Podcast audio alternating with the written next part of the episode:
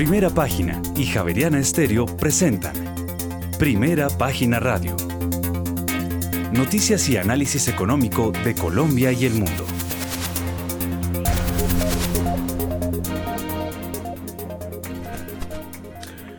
Muy buenos días, son las 6 de la mañana y dos minutos. Les damos la bienvenida a una nueva emisión de Primera Página Radio. Hoy finalizamos semana, es viernes 27 de enero del año 2023. Tendremos todas las noticias y el análisis económico de Bogotá, Colombia y el mundo hasta pasadas las 8 de la mañana.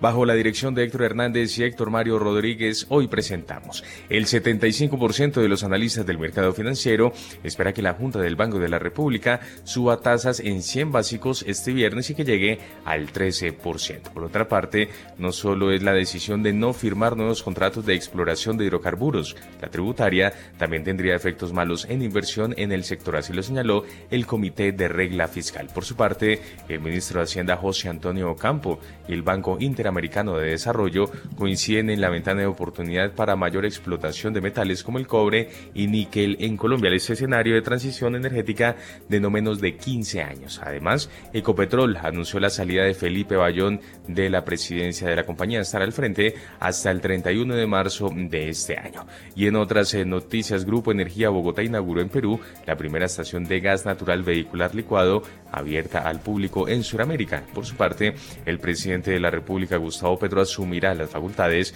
para regular y controlar los precios de los servicios públicos. Y el 40% de las exportaciones colombianas paralizadas por los bloqueos en la Ruta del Sol que conduce a Santander y en otras noticias no se creará un sistema de salud desde cero. Así lo señaló la ministra de esta cartera, Carolina Corcho.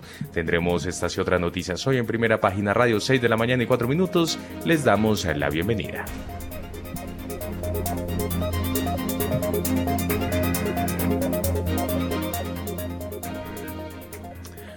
Muy bien, ya tenemos en Colombia las seis eh, de la mañana y cuatro minutos y entre tanto le damos una mirada al panorama internacional porque tras conocer ayer el dato del PIB trimestral en Estados Unidos que mostró resistencia al subir hasta el 2,9% junto a los PMI europeos y otros datos macrointeresantes esta semana, los inversores miran ya a la Fed y al Banco Central Europeo que la próxima semana comunicarán sus decisiones de tipos de interés. Pero hay que hablar del PIB de Estados Unidos del cuarto trimestre principal referencia macro de estos días y que creció 2,9% por encima de lo esperado.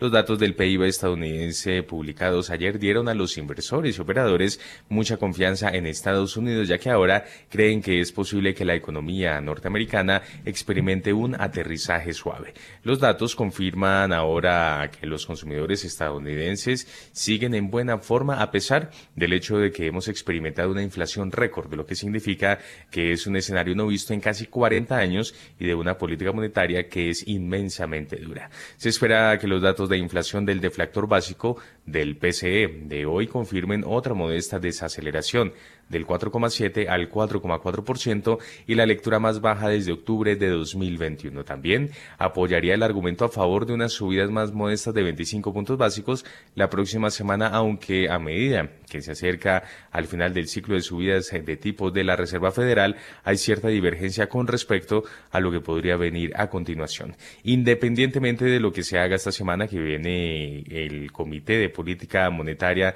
de la Reserva Federal. La realidad es que la fortaleza de la economía estadounidense da cierto margen a la Fed para seguir restringiendo las condiciones financieras. Una decisión en la que será muy importante el comportamiento que hayan tenido en diciembre, tanto el índice de precios del consumo personal, el PCE, como su subyacente. Ya son las seis de la mañana y seis minutos y hasta ahora saludamos y le damos la bienvenida a Daniel Escobar, uno de nuestros analistas invitados que se une a esta emisión. Daniel, teniendo como eje central este dato de crecimiento del cuarto trimestre de la economía de Estados Unidos, 2,9% por encima de lo esperado, y esto con miras a la decisión y a las próximas decisiones de la Reserva Federal, ¿cómo se podría ver? Muy buenos días y muchas gracias por estar con nosotros.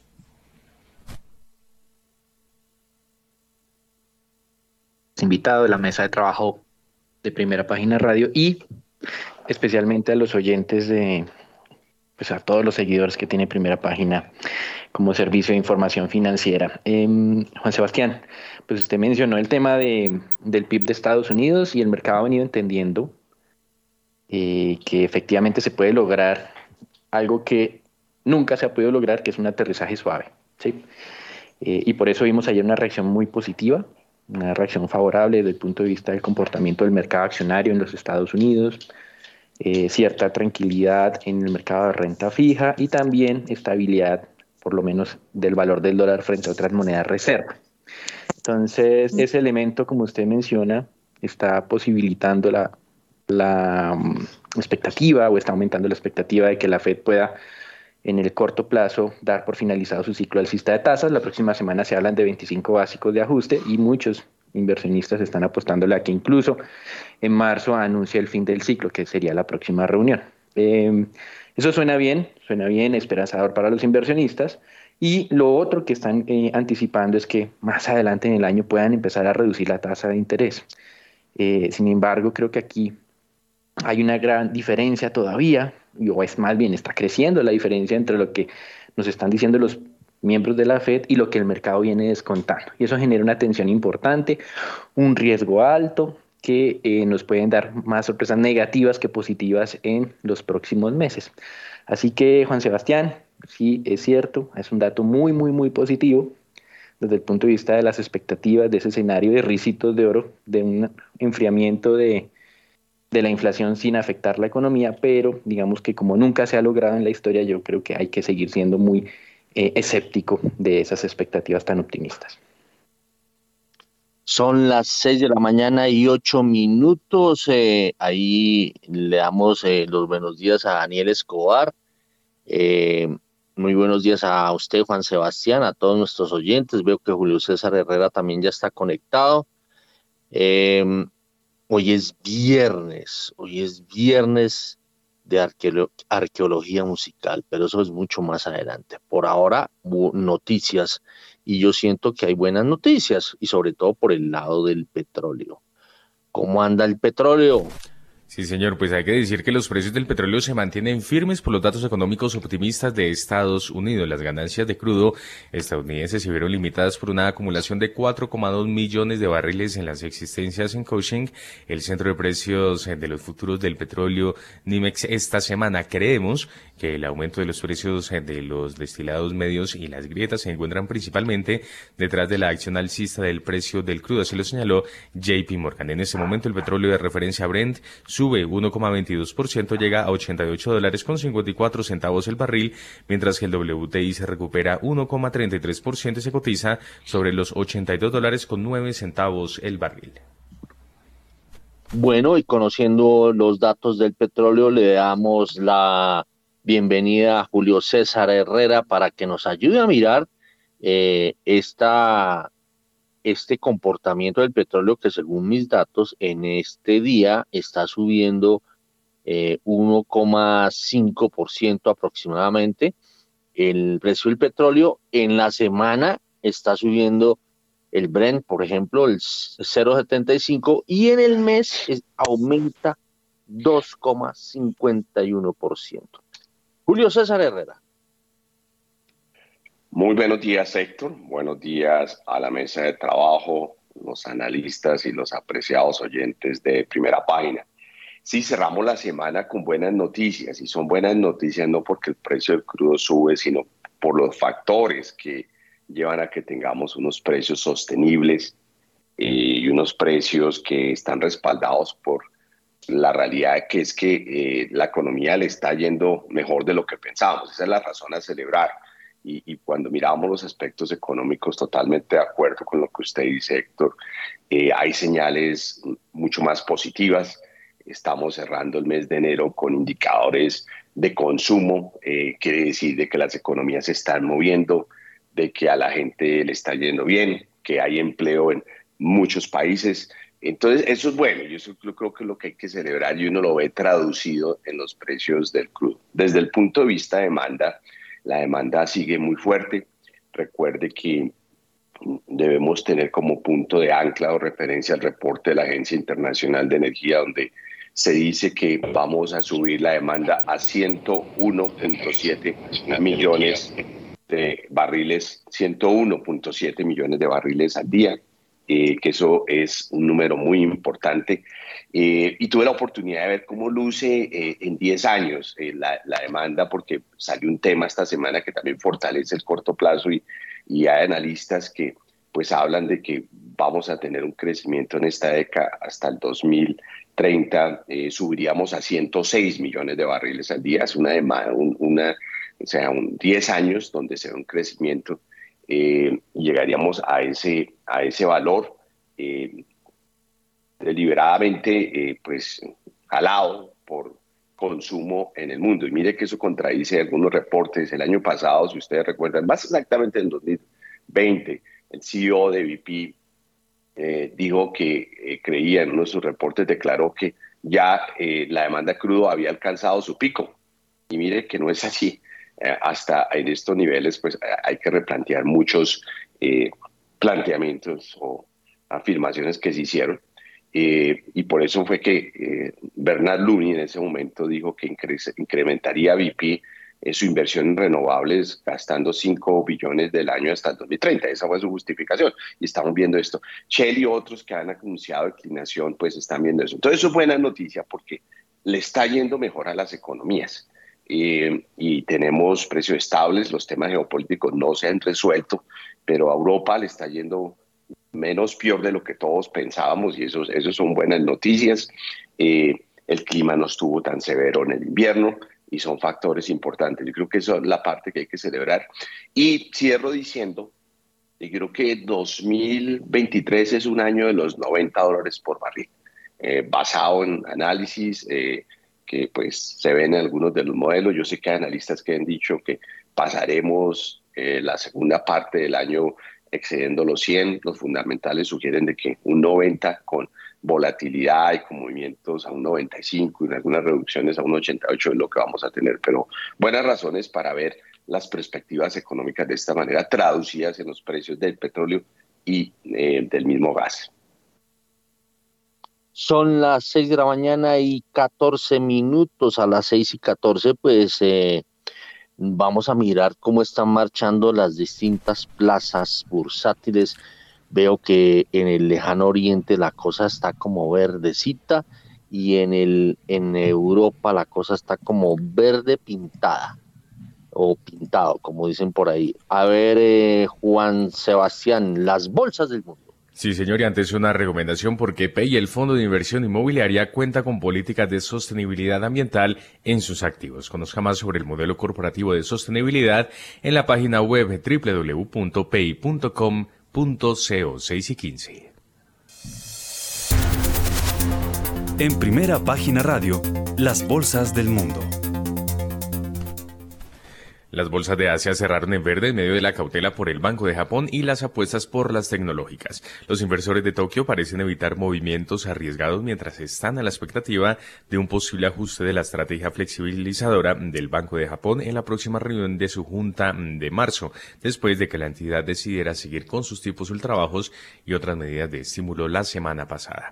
La bolsa de Tokio cerró hoy con su principal indicador, el Nikkei, prácticamente plano, con una ganancia de tan solo el 0,07%, mientras que el índice más amplio, el Topix, acabó con un aumento del 0,22%. Los parques de Shanghai y Shenzhen retomarán su actividad hasta el próximo lunes 30 de enero, tras el periodo festivo del Año Nuevo Lunar. El índice de referencia de la bolsa de Hong Kong, el Hang Seng, cerró hoy con ganancias del 0,54%. Además, el principal indicador de la bolsa de Seúl, el Kospi, subió 0,62%, mientras que el índice de valores tecnológicos Kosdaq ganó 0,31%. Por su parte, las bolsas europeas marchan en tono mixto en un intento de seguir la estela dejada por Wall Street. En España se publicó el PIB del cuarto trimestre que crece 0,2%. En el conjunto de 2022 aumenta 5,5% y los inversores centran ya su atención en la próxima semana. El DAX alemán se mantiene plano sobre los 15.132 puntos. El FTSE 100 de Londres sube 0,10%. El CAC 40 de París se deja 0,12%, mientras que el FTSE MIB de la Bolsa de Milán avanza 0,14%. Finalmente, el IBEX 35 de Madrid subía 0,16%.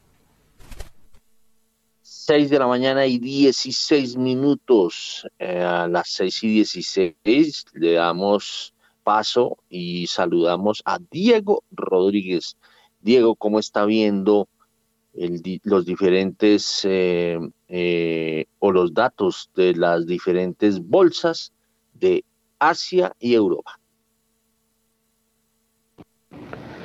Muy buenos días, Héctor. Muy buenos días para Julio César, para Daniel, para los demás invitados el día de hoy y para toda la audiencia de Primera Página Radio.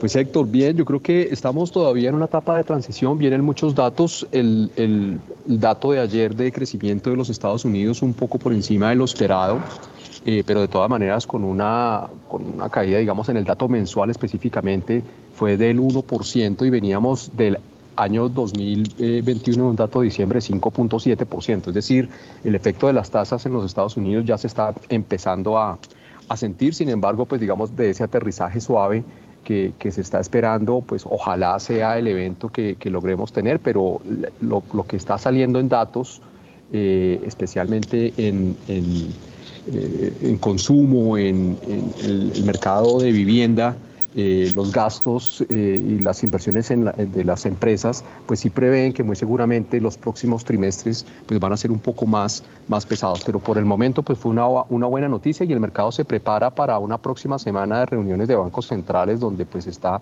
claramente la Fed con su, con su anuncio de tasas, el Banco Central Europeo igualmente y datos de crecimiento en la zona euro, que, que yo creo que eso va a redondear un poco la historia de lo que va a ser este arranque de año, Héctor. Muy bien, son las 6 de la mañana y 18 minutos. Nos vamos con las bolsas latinoamericanas. Las bolsas latinoamericanas en primera página radio.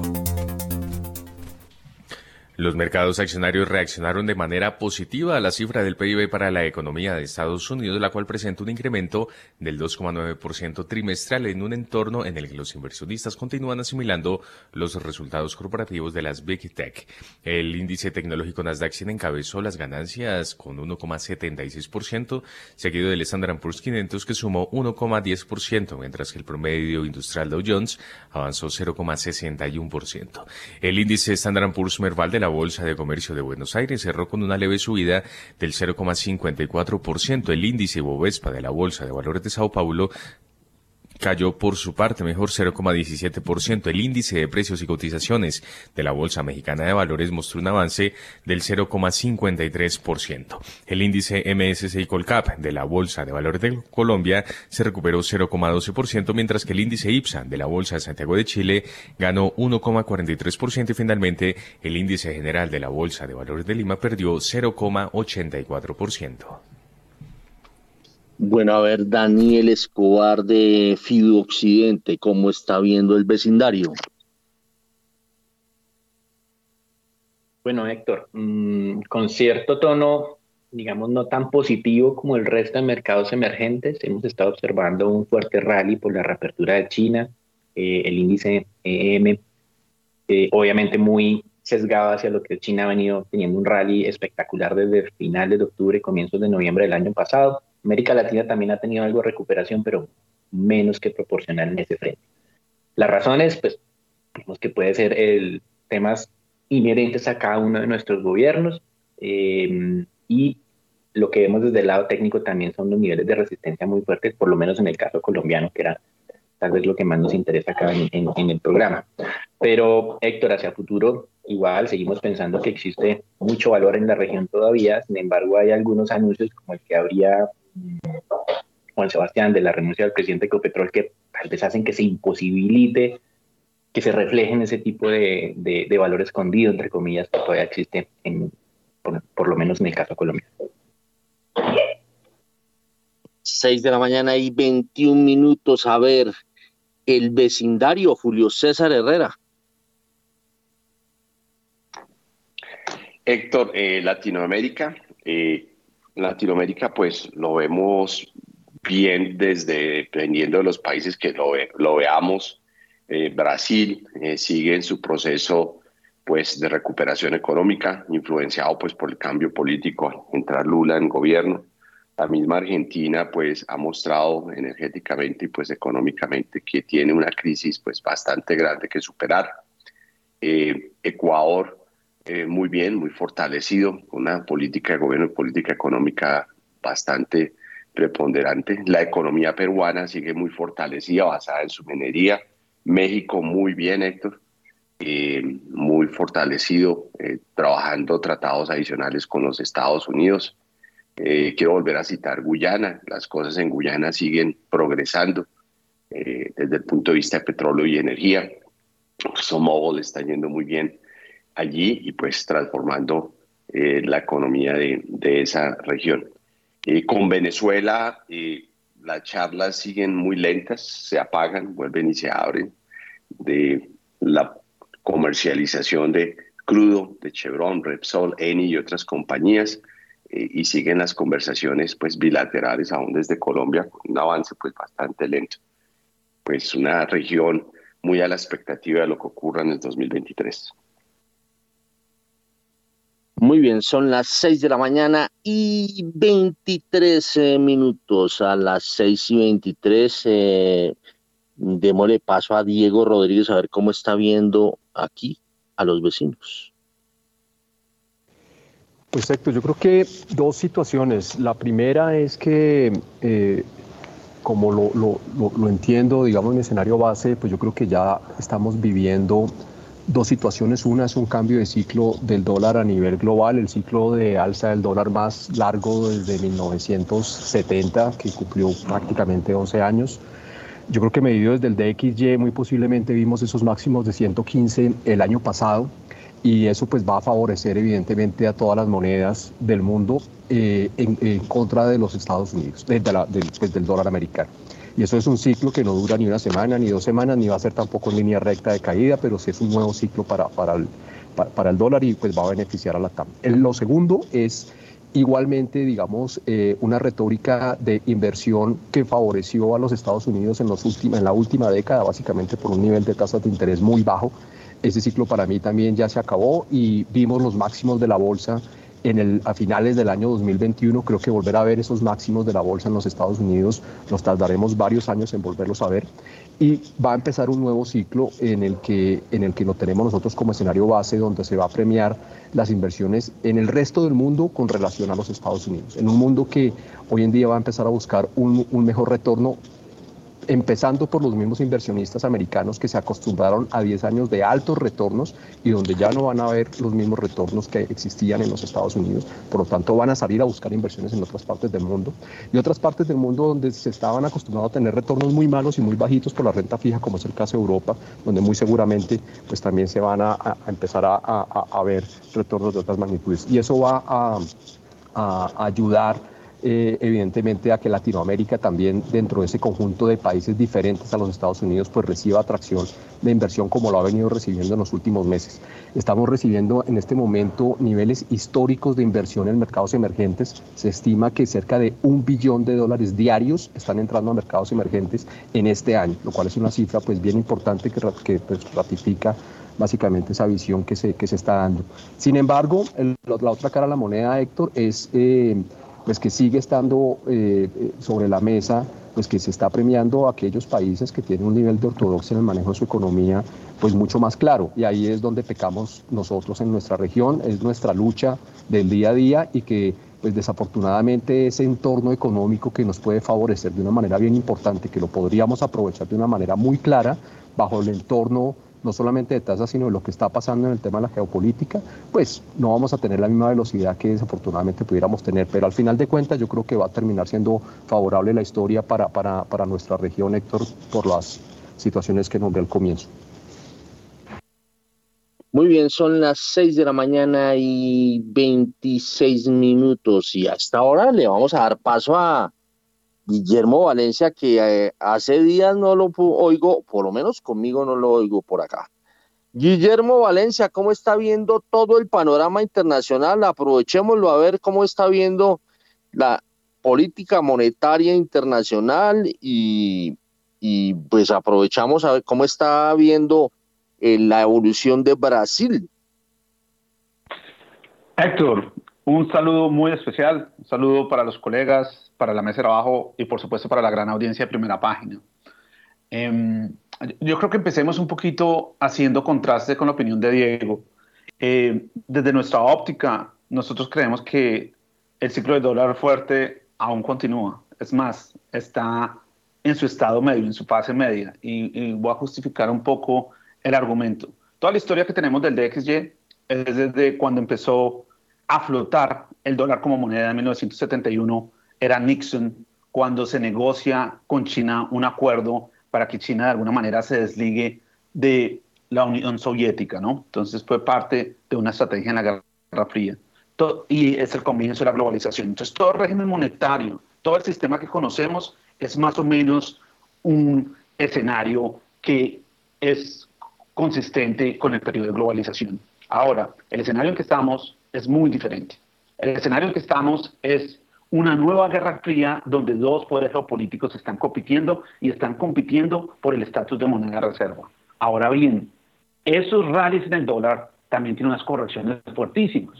la corrección que estamos viendo en el yen, la corrección que estamos viendo en el euro, se replica también hacia los mercados emergentes y, y, ese optimismo. Pero quiere decir que la tendencia está a favor de emergentes. Es decir, que el carry trade va a estar a favor de emergentes. Eh, empezamos a verlo con dudas. ¿Por qué? Porque la situación fiscal en emergentes no está tan bien. ¿Por qué? Porque estamos en un ciclo de deleverage aún en deuda. ¿Por qué? Porque es una competencia por tecnología y por materias primas. Desde el ángulo de materias primas, hay algunos emergentes que son interesantes, pero desde el ángulo de tecnología estamos rezagados. Entonces, ¿cuál es, por decirlo de alguna manera, el mapa que tenemos que mirar para tratar de tomar decisiones? Pues es un escenario que ha existido entre 1950 y 1970, que fue el periodo de la Guerra Fría. ¿Cómo se comportaban los activos? ¿Cómo se comportó la geopolítica de la región? Fue los periodos de extrema polarización, donde los mercados emergentes reemplazaron la tecnología por la ideología. Y yo veo muchos rasgos similares. Es muy difícil para mí estar optimista en las monedas emergentes cuando veo a Lula hablando con el gobierno de Argentina y pensando en una moneda de bloque. Eso no son buenas noticias. Es muy difícil cuando el, el, el discurso es, es solamente ideológico y no hay un modelo de productividad. Estados Unidos está haciendo algo en términos de productividad, está cambiando las cadenas de valor. China también sea autocrático o democrático, eh, tiene un plan para desarrollarse.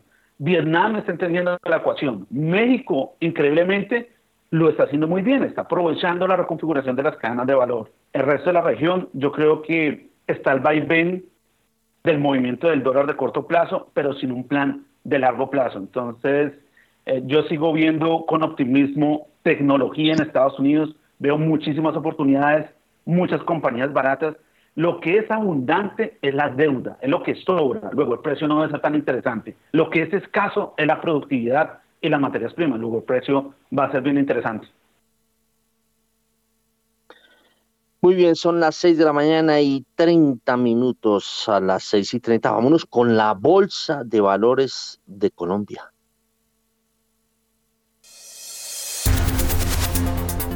En primera página radio, las acciones de Colombia. El monto de las operaciones de la Bolsa de Valores de Colombia disminuyó 16,47% y se ubicó en los 66.296 millones de pesos.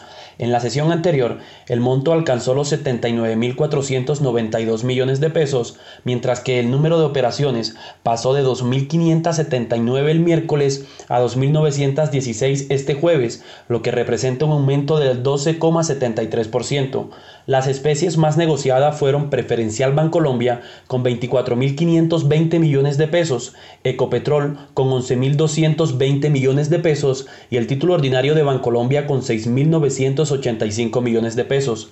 La acción que más se desvalorizó fue la de Celsia, con una caída del 3,15% a 2.615 pesos, es decir, perdió 85 pesos frente al cierre anterior, mientras que la que más se valorizó fue la acción de mineros con un 4,32%, de 2.200 pesos pasó a 2.295 pesos. El MSCI Colcap finalizó con un alza del 0,5% a 1.301,90 90 unidades, mientras que el colir cayó 0,18% a 817,83 puntos. Muy bien, son las 6 de la mañana y 31 minutos. A ver, eh, eh, Daniel Escobar de Fido Occidente, la Bolsa de Colombia.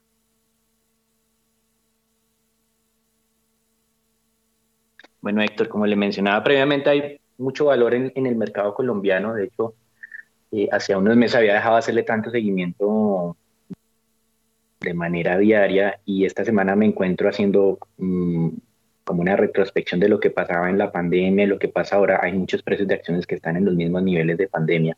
No hace sentido, Héctor, esto en nuestro mercado.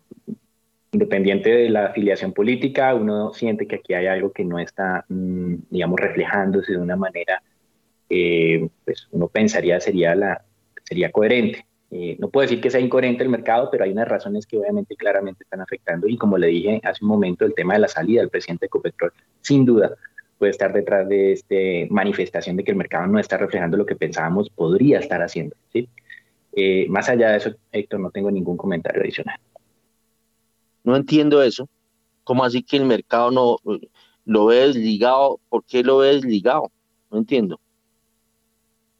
Hay un tema de precios acá en, el mercado accionario colombiano de acciones que, pues obviamente, pues aquí Guillermo nos ha dicho varias veces y tiene toda la razón. Hay un tema de, innovación que domina el mundo, en las nuevas tecnologías y eso genera valor eh, de manera importante y lo hemos visto a lo largo de la historia. En Colombia es posible que tengamos eso un poco más eh, retrasado, pero independiente del tema de que no sean tan innovadoras como otras compañías, hay mucho valor detrás de esas empresas colombianas. Y lo que estaba mencionando yo, Héctor, es que pues, el día de ayer estaba haciendo comparativos de varias compañías colombianas eh, de los precios de los últimos tres años y varias de esas están muy cerca de los mínimos que tuvimos en pandemia, justo en un momento en que la economía se ha reabierto, que ha crecido por encima de sus niveles eh, potenciales, como nos lo dice el Banco de la República, por eso ha tenido que subir la tasa de interés, pero los precios de las acciones no me reflejan, digamos, ese crecimiento por encima de nuestros potenciales, Héctor. Entonces, digamos que es una, hay que empezar como a, mm, a medir exactamente cuál es ese valor escondido, cuáles son los factores que están imposibilitando que se refleje ese valor escondido y entender en los momentos en los cuales esos factores dejen de amenazar para, digamos, hacer apuestas un poco más agresivas en el mercado colombiano. Eh, desde que recuerdo hemos dicho que las acciones colombianas están baratas, pero pues digamos que muchos de los inversionistas o de nuestros clientes probablemente ya no nos crean porque es el mismo discurso de siempre. Eh, y la noticia de ayer de la salida de tal vez eh, la persona más capacitada que hemos tenido en la empresa más importante de Colombia. Y lo digo es porque, no porque los anteriores sean malos, sino que era una persona que conocía del sector petrolero como tal. Esa salida, por las razones eh, que uno puede estar intuyendo, eh, digamos que no es un buen mensaje. Y tal vez me explica por qué llevamos tanto tiempo con el precio de nuestras acciones tan abajo. Muy bien, son las 6 de la mañana y 35 minutos. Mm, Oiga, aprovechamos porque se produjo una noticia eh, que, hecho, que se cocinó desde, desde anoche y que me imagino que a lo largo de este día o en los primeros, primeros minutos de este día eh, ya se, se, se conocerá. Y es que al frente de la holding regional del mercado latinoamericano que reúne las bolsas de Perú, Chile y Colombia, va a estar eh, al frente de ella, de esa holding, va a estar al frente Juan Pablo Córdoba, el actual presidente de la Bolsa de Valores de Colombia. Bueno, hacia las 5 de la tarde de ayer, primera página, soltó la chiva. La chiva fue que el presidente de Ecopetrol, Felipe Bayón, eh, se iba a retirar y que iba a trabajar ya eh, en la petrolera solo hasta el 31 de marzo de este año, es decir, cuando ya se produzca la asamblea y todo esto, que me imagino, eh, no sé si irá a haber retoque en la asamblea de la actual junta directiva, me imagino que no. y bueno, la noticia la tiene Daniela Tom. La petrolera colombiana Ecopetrol anunció que el ingeniero Felipe Bayón estará al frente de la presidencia hasta el próximo 31 de marzo de 2023. De acuerdo con el documento publicado por la compañía, la Junta Directiva hizo un reconocimiento especial a Bayón por los logros alcanzados durante su gestión al frente de Ecopetrol desde septiembre de 2017. Cabe resaltar que durante su gestión la compañía alcanzó récords en resultados operativos y financieros, además de importantes beneficios en materia de soberanía energética y más recursos para el cierre de brechas sociales. 6 de la mañana y 37 minutos y ya empieza a, moverse en lo que dicen, como se dice eh, comúnmente, el cotarro eh, en este caso en torno a el sucesor de, de Felipe Bayón. Em, Daniela tiene precisamente un informe sobre el tema. Pese a que se acudirá un headhunter, los dos alfiles empresariales de Petro cuando era alcalde de Bogotá son los más sonados para la presidencia de Ecopetrol. Se trata de Ricardo Roa y Saúl Catán. Primera Página conoció que Ecopetrol iniciará un proceso siguiendo las normas del gobierno corporativo con un cazatalentos que todavía no ha sido escogido. Cabe señalar que Roa es ingeniero mecánico de la Universidad Nacional y fue presidente de empresa de energía de Bogotá cuando Petro fue alcalde de la ciudad. También dirigió la transportadora de gas internacional. Por su parte, Saúl Catán es el actual presidente de la Junta Directiva de Ecopetrol, es economista de la Universidad de los Andes y bajo la alcaldía del presidente Gustavo Petro en Bogotá recibió la presidencia de la empresa de telecomunicaciones de Bogotá, ETV. Bueno, estos procesos de Headhunter siempre terminan apuntando a los candidatos que, eh, que, me imagino que querrá el gobierno. Eh, yo me acuerdo eh, recientemente eh, cuando el, caso de, eh, de, ISA, que inclusive hubo el ejercicio del Headhunter y, el, y, tuvieron que escoger al, al, a Juan Emilio Posada porque así lo querían el entonces presidente Iván Duque. Ahora yo me imagino que suena mucho Ricardo Roa, eh, que es muy cercano al presidente Gustavo Petro, lo mismo que Saúl Catán, los dos son muy cercanos al presidente Petro, y pues eh, vamos a ver cuál de los dos termina al frente de la presidencia, aunque pues eh, partamos de la, de la base de que si dentro, hacia el interior de, de Ecopetrol, hacia el interior de los de la Junta de Ecopetrol se tiene un interés de que haya un headhunter detrás, pues vamos a ver cuál va a ser el resultado del headhunter. A ver, eh, Julio César Herrera, ¿cómo ve esto? Héctor, la eh, salida de Felipe, ¿se refiere? Pues Héctor. Sí, la salida, no, eh, la, salida y, y, y, digamos todo lo que está ocurriendo en torno a Ecopetrol. Pues Héctor, son épocas de cambios y pues yo honestamente eh, yo no veo muchas sorpresas. Eh, con el cambio de gobierno, cambian las instituciones del gobierno, a pesar de que todos admiramos, apreciamos y aplaudimos la gestión de Felipe y su grupo de liderazgo, pues eh, esto se veía venir la, gente trabaja con eh, sus allegados, con los que han tenido experiencias anteriores y eso lo hace cada grupo gerencial. Yo tuve la oportunidad y hablo con experiencia propia de trabajar en Ecopetrol.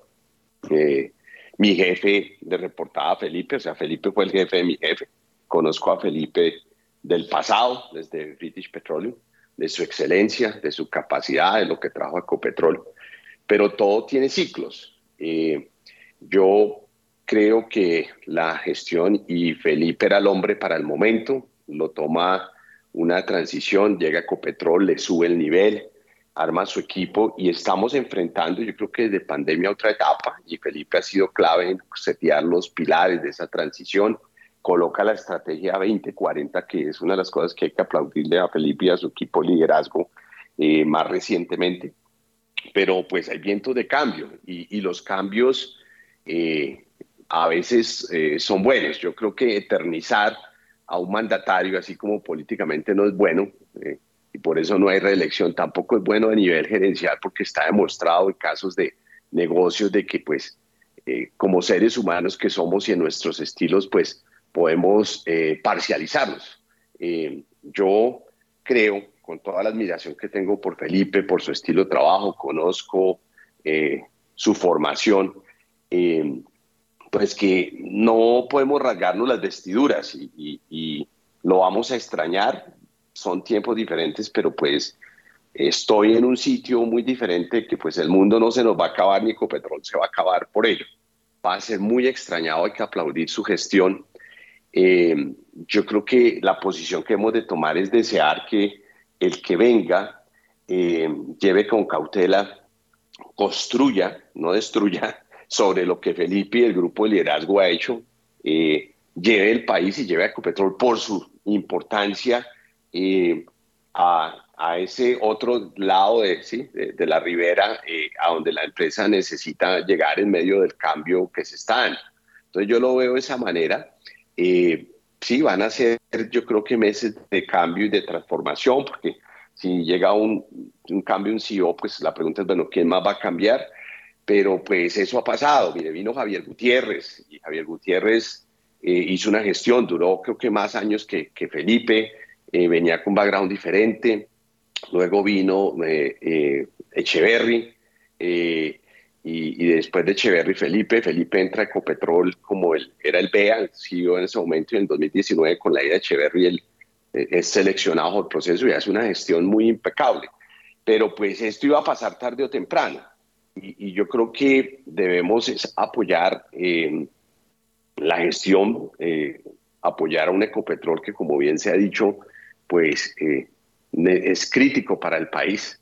Y yo sí eh, creo y tengo fe que pues la sensatez primará en lo que haremos con, la, con, con Ecopetrol y pues para beneficio de la nación y todos los que somos, yo soy accionista de Ecopetrol, entonces deseo que sea la mejor manera. Hubiésemos querido ver un tiempo más a Felipe, ojalá menos terminar el año, pero pues está dando estas circunstancias y, y hay que verlo de esta manera. En cuanto a candidatos, Héctor, pues eh, esta ha sido una posición que ha cambiado eh, y han pasado por ahí muchas personas muy importantes, muy relevantes, y todos han hecho y eh, han aportado su gestión. A mí me gusta, obviamente, y todos gravitamos, y los de los mercados financieros, a la gestión de Felipe, porque una gestión muy financiera combinada con un fortalecimiento muy técnico, una internacionalización, la adquisición de Oxy y demás, y, pero pues es como donde me encuentro Héctor, en este momento.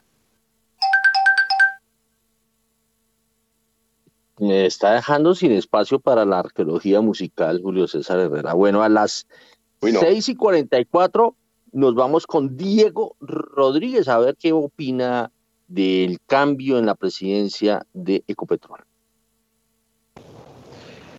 Héctor, lastimosamente creo que el momentum no es, no es bueno para la decisión. Eh, se había ratificado hace unas semanas que iba a continuar y el mercado lo había tomado con muy buenas noticias la acción de Ecopetrol pues había recuperado desde sus mínimos y venía en una senda, digamos, interesante con la expectativa de los dividendos pues, de este año igualmente y en, y en medio de, de, unos discursos, por un lado de la ministra, por otro lado del ministro de Hacienda y por otro lado, digamos, el presidente de Ecopetrol, que eran difusos, pero al finalmente el, el pulso para el mercado lo estaba ganando por lo menos en lo que tenía que ver con la retórica, el ministro de Hacienda y el presidente de Ecopetrol. Llega desafortunadamente toda la, situación de, Davos y los anuncios de la ministra y los anuncios igualmente que se veían de Ecopetrol también contra, contradictorios y, sale eh, unos días después pues esta renuncia inesperada, pues el mercado no la estaba esperando y, y bueno, genera inestabilidad. Yo creo que la acción de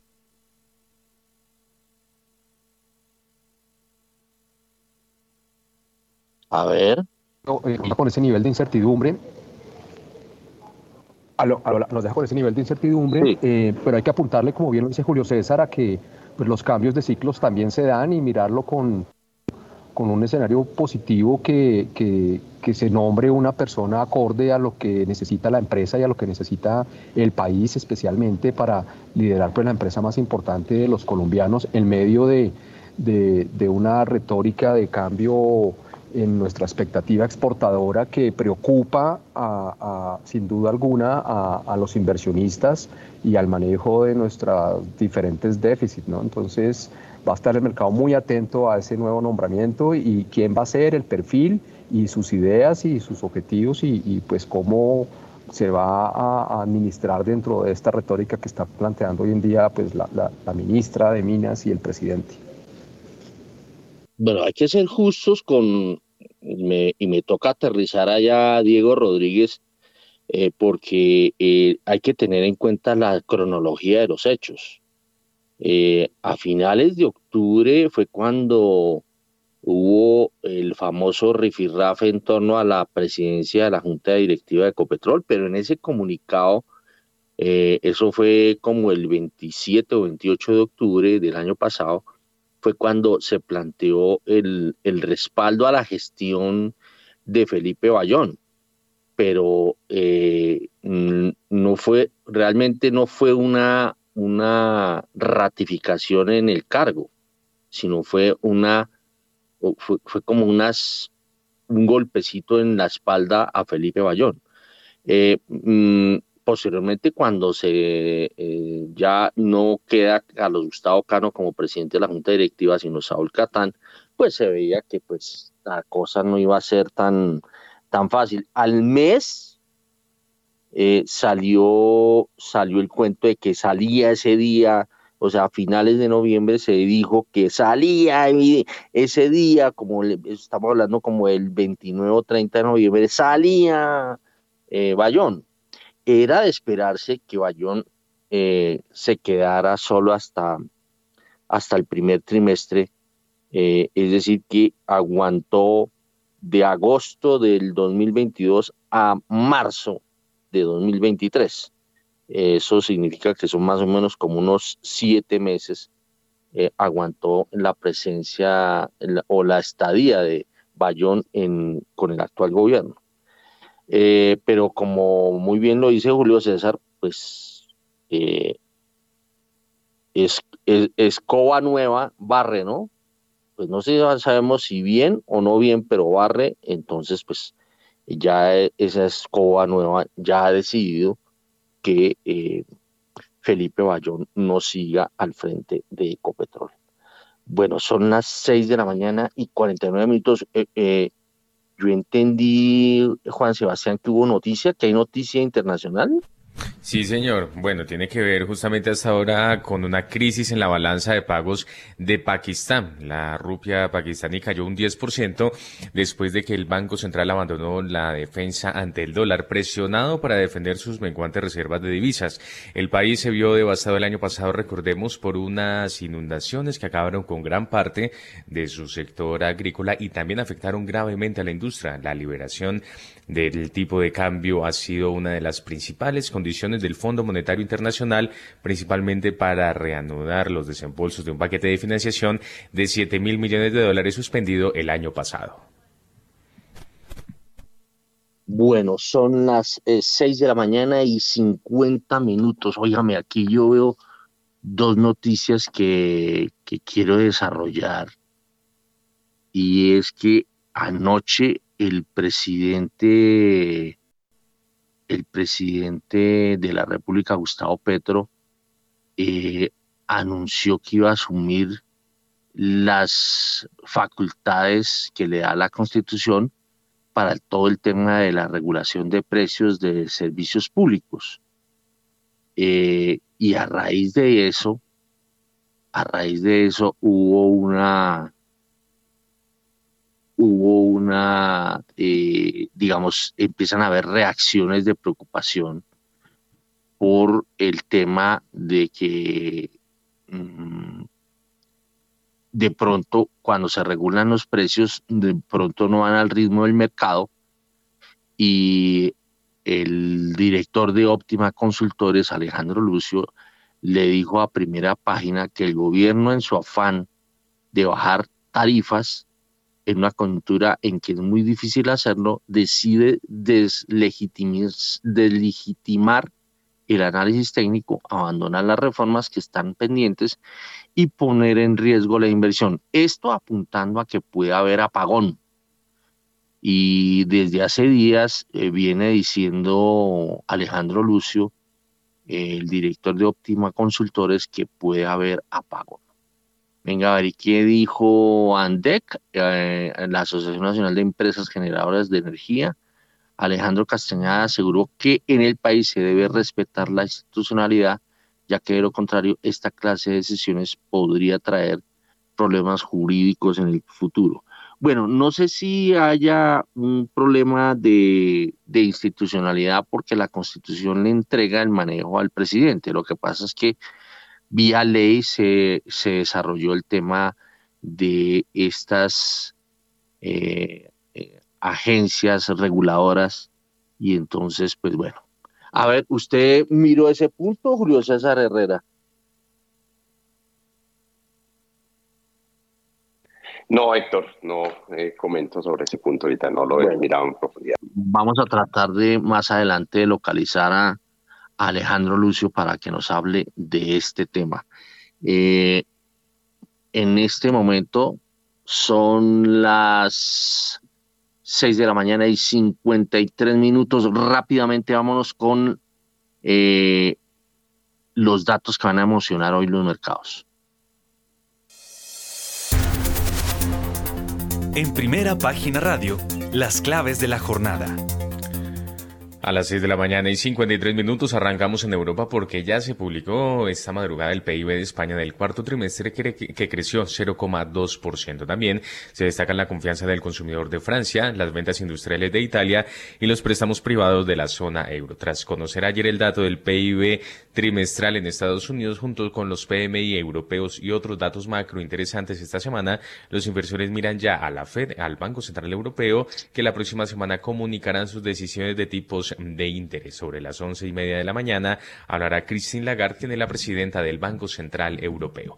En Estados Unidos, la Oficina de Análisis Económico informará su reporte de ingresos y gastos personales durante el último mes de 2022. Se espera que los datos de inflación del deflactor básico del PCE de hoy confirmen otra modesta desaceleración del 4,7 al 4,4%. Además, la Universidad de Michigan revelará sus indicadores de expectativas y sentimiento de los consumidores para el mes de por su parte, la Asociación Nacional de Agentes Inmobiliarios publicará el número de casas usadas vendidas en diciembre pasado. Finalmente, en México, el INEGI dará a conocer la balanza comercial a diciembre. De acuerdo con las estimaciones de Bloomberg, habría registrado un superávit de 1.157 millones de dólares. El instituto dará a conocer su indicador de la actividad económica estatal al tercer trimestre de 2022. Bueno, son las em, 6 de la mañana y 54 minutos. Miremos, eh, Juan Sebastián, cuál fue el reporte, volviendo al tema de este de, del control en la regulación de servicios públicos, cuál fue la noticia. A ver, hasta la tiene Daniela Tobón, vámonos con ella. El presidente Gustavo Petro anunció que asumirá el control en lo que tiene que ver con el manejo de los servicios públicos domiciliarios en el país. El primer mandatario señaló que esto significa que es el presidente por orden constitucional quien tiene la facultad de generar las políticas de administración y control de eficiencia de los servicios públicos domiciliarios, todo sujeto a la ley. Agregó Petro que el artículo 370 de la Constitución establece que le corresponde al presidente de la República señalar las políticas generales de administración y control de eficiencia en estos servicios. Bueno, a las 6 y 55. ¿Y qué dijo Andesco? Y fíjese, Héctor, que en relación con este pronunciamiento, en principio hay que decir que Andesco es la Asociación Nacional de Empresas de Servicios Públicos y Comunicaciones, eh, señaló que se cumpla la ley 142 y 143 de servicios públicos y se respete la seguridad jurídica e institucionalidad. La petición de Andesco tras los anuncios del presidente Petro y señaló en un comunicado, el Estado debe garantizar la seguridad jurídica y asimismo seguir un modelo que mantenga la suficiencia mm, financiera de las empresas para no poner en riesgo la prestación del servicio, lo que perjudicaría no solo a las personas de escasos recursos, sino a la gran mayoría de colombianos. Nuestro sector se ha promovido en el todos ponen en los momentos en el que el país más lo ha necesitado. Muy bien, 6 y 56. Y hoy quiero que todos movamos los pies eh, ante la actual coyuntura que siempre es inquietante, la economía siempre despierta inquietudes. Eh, vámonos con, con nuestra arqueología para mover harto los pies.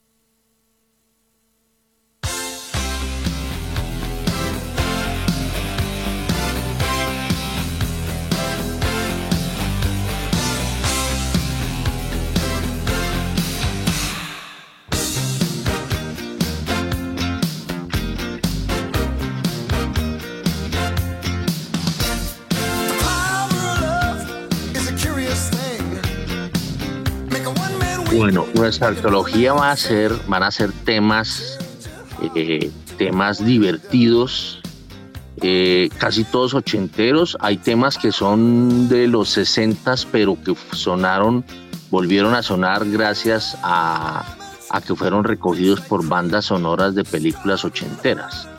Esto es el poder del amor de Hugh Lewis and the News. Y eh, nos vamos con Chuck Berry. Was a teenage wedding and the old folks wished him well. You could see that Pierre did truly love the mademoiselle. And now the young monsieur and madame have rung the El primer tema que sonó era de la película Volver al Futuro y esta eh, de Pulp Fiction eh, de Tarantino, en donde es eh, famosísima esa, esa escena en donde bailan eh, John Travolta y se me fue el nombre de la actriz, la mona esa alta chusca, pero se las, se las debo. Avanzamos, vámonos con Footloose.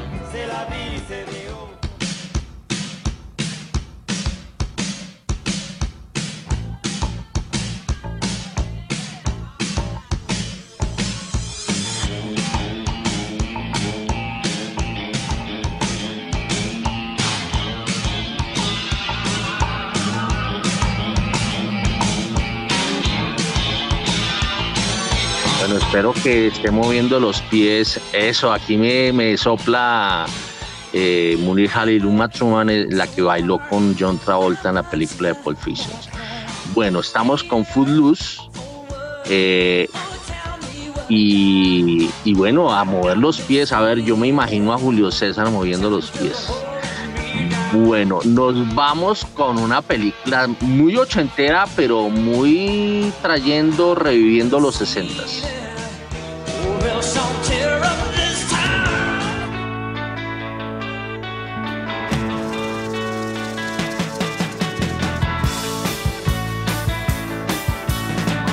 No, bueno, pero pero producción me quedó viendo la, cuando, cuando, se rompe el cristal para empezar este tema de, de Billy Joel.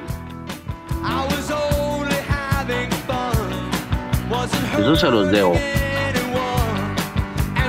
Puede que tengas razón, puede que tengas razón, eh, Billy Joel. Esto es de finales de los de mediados de los 80. Y pues ya vamos a seguir porque son las 7 en punto y vamos a ir muy rápido porque hoy hay mucha noticia. 7 en punto, vamos al corte y regresamos inmediatamente.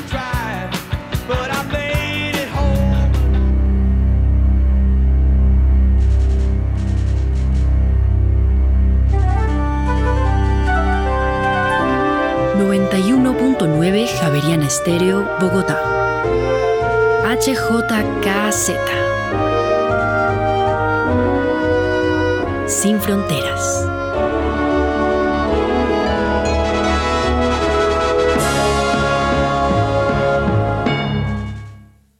Y avanzamos a las 7 y un minuto con The Cars.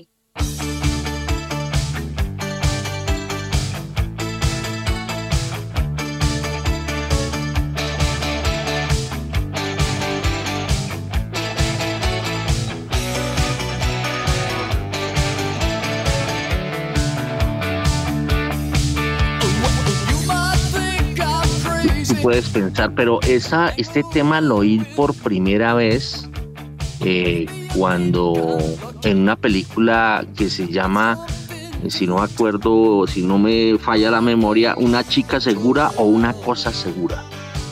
es de mediados de los 80 con Cusack. Y nos vamos con las sirenitas inmediatamente.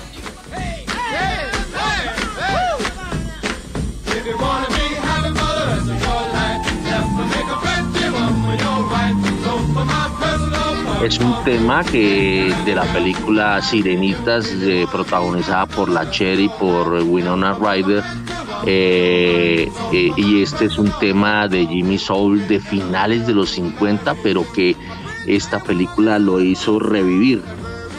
Y avanzamos con más más eh, rock and roll.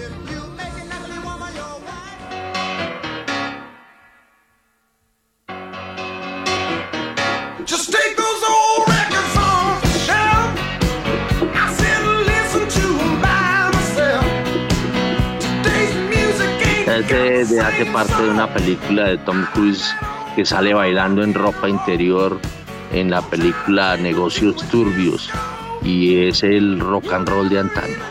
Y vamos con, yo no sé cómo se dirá, en España o España, eh, Call Me, vamos.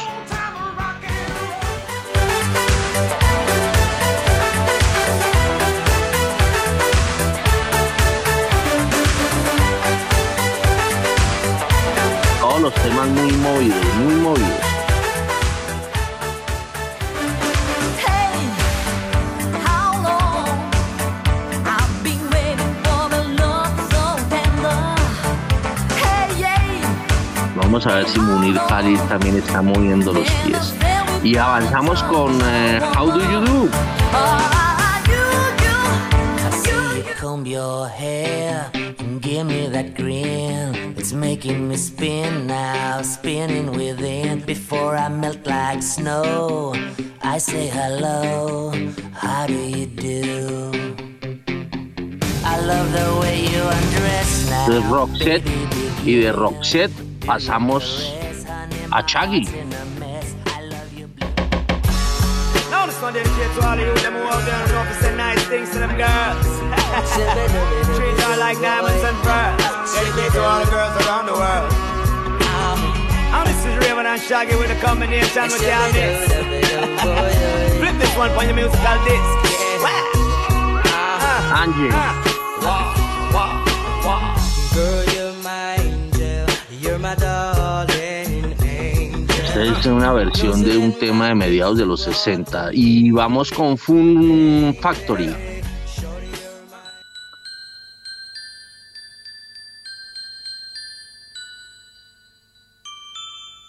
Check it out, check it out.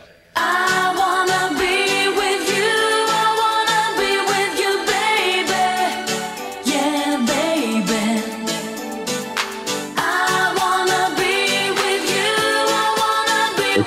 ya este es noventero y nos vamos a otra ochentera que, que trae gratos recuerdos.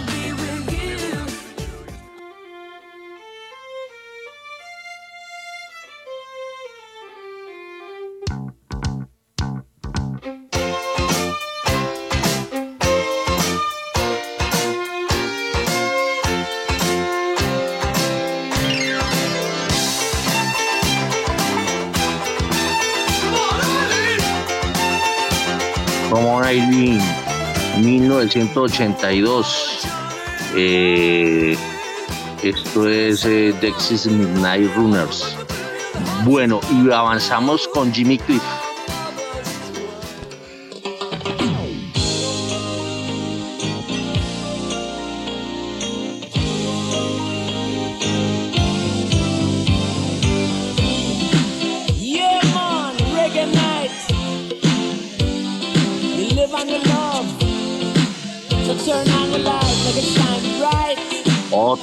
Que eh, nos hizo bailar. Y avanzamos.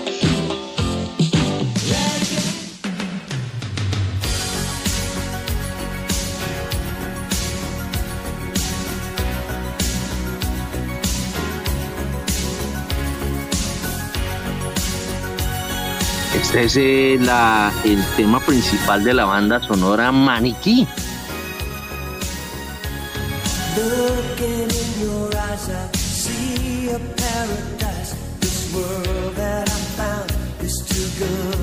Y pasamos a Electric Light Orchestra.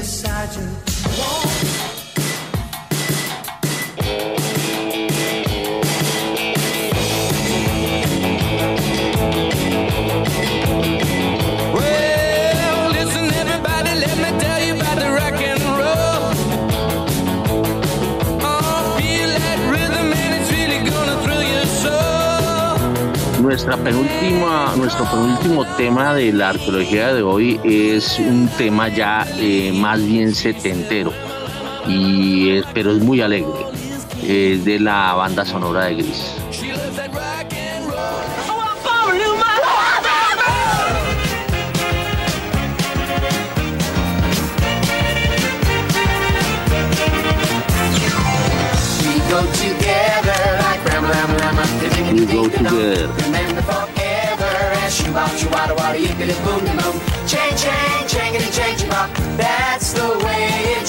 Y terminamos con un tema Jesse's Girl que es de Rick Springfield eh, que hace parte de una película que se llama El secreto del éxito.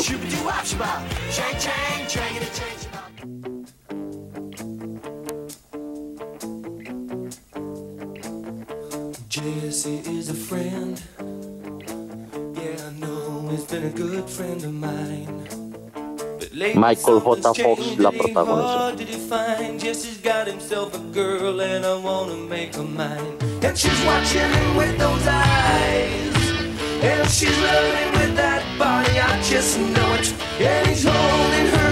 Hoy nos tocó muy rápida la arqueología porque eh, este ranking que se hizo de los de los temas divertidos pues pudo habernos nos pudimos haber alargado un poquito más pero pero hoy hay mucha noticia. 7 de la mañana y 8 minutos nos vamos con el corte de comerciales.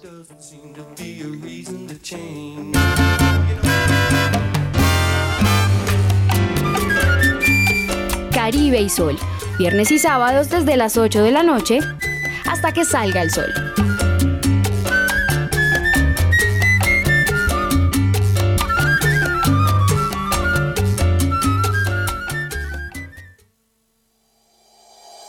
En Acciones y Valores, nuestra prioridad es construir la mejor versión de su futuro financiero. Por ello, creamos soluciones para cada uno de sus objetivos.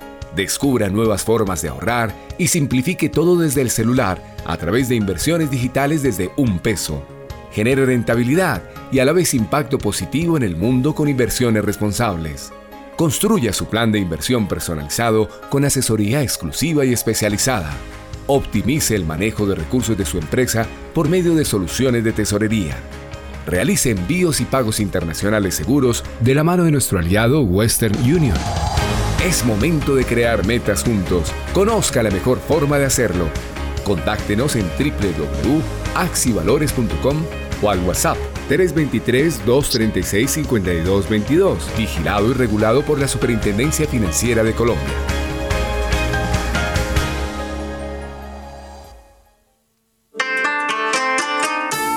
Aquí Asia. Su magia, su cultura y la importancia de su economía en el mundo hoy. Voces y sonidos del continente más extenso y poblado de la Tierra en Aquí Asia. Los sábados a las 9 de la mañana. Dirige y conduce Rosa Cárdenas.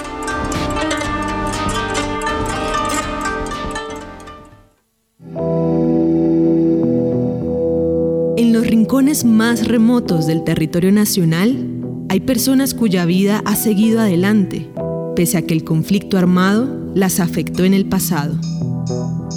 50 vidas, una serie radial de la Coalición Internacional de Sitios de Conciencia y Javeriana Estéreo. De lunes a viernes a las 12 del mediodía y al finalizar Bitácora, disponible en javerianaestereo.com.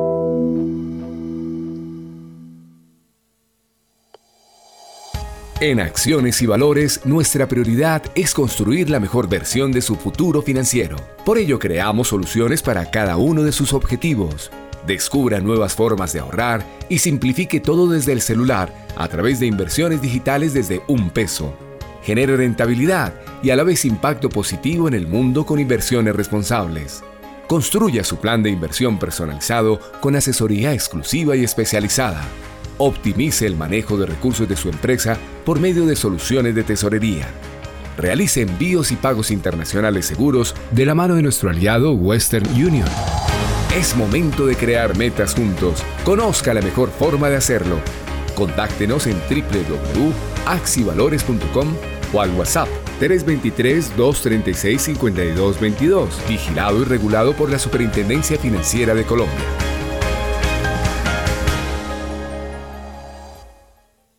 Javeriana Estéreo, sin fronteras.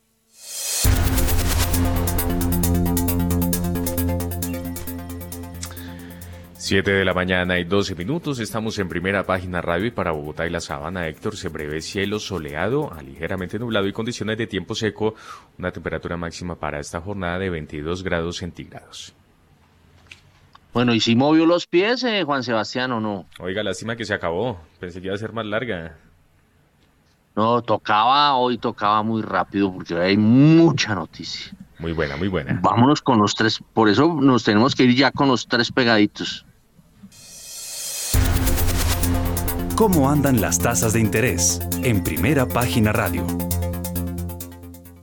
La tasa interbancaria para hoy es de 11,98%, subió un punto básico frente a la tasa vigente del jueves. Los tres con vencimiento en julio de 2024 subieron 5 puntos básicos a 11,67%. Entre tanto, los tres con vencimiento en noviembre de 2025 bajaron 4 puntos básicos a 11,85%. Los tres con vencimiento en junio de 2032 subieron 8 puntos básicos a 11,98%. Los test con vencimiento en octubre de 2034 bajaron 8 puntos básicos a 12,09% y los test con vencimiento en octubre de 2050 subieron 3 puntos básicos a 12,03%. La VR para hoy es de 327,1816 unidades y la DTF esta semana es de 13,88%. En primera página radio, el informe de las monedas. La tasa representativa del mercado para hoy viernes 27 de enero es de 4.531 pesos con 75 centavos, una reducción de 0,16%, 7 pesos con 16 centavos en comparación a la cotización del jueves. El dólar en el spot tuvo una reducción de 0,34%, 15 pesos con 60 centavos hasta los 4.520 pesos con 50 centavos.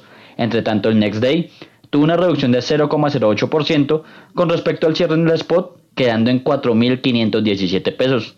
Con este comportamiento, la revaluación año corrido llegó a 5,79%, está subiendo 0,15 puntos porcentuales y la devaluación en los últimos 12 meses llegó a 14,79%, subiendo 0,96 puntos porcentuales. Los precios de los commodities en primera página radio. A las 7 de la mañana y 15 minutos, el petróleo de referencia Brent llega a 88 dólares con 85 centavos el barril, sube 1,60%, mientras que el WTI se recupera 80 y a 82 dólares con 35 centavos el barril, sube en este momento 1,65%.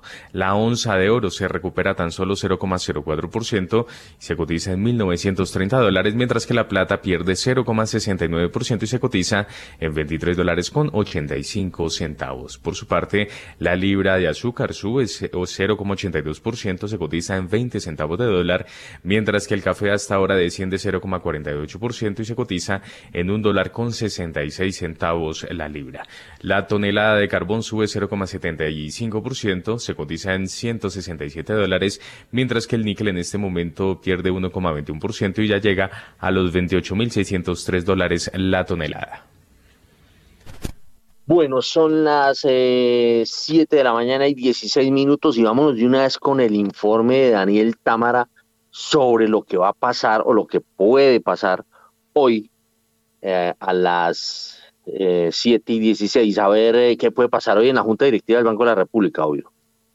El 75% de los analistas del mercado financiero espera que la Junta del Banco de la República suba tasas en 100 básicos este viernes a 13%. Así lo reveló el más reciente sondeo de primera página. El 25% restante prevé un ajuste de 75 básicos, con lo cual el tipo repo llegaría a 12,75%. Para fin de este año las apuestas están más divididas. El 41.6% de los consultados apuesta por un descenso en la tasa de intervención hacia niveles de 9%, mientras que el 16,5% 6% prevé un descenso más moderado hacia el 10%.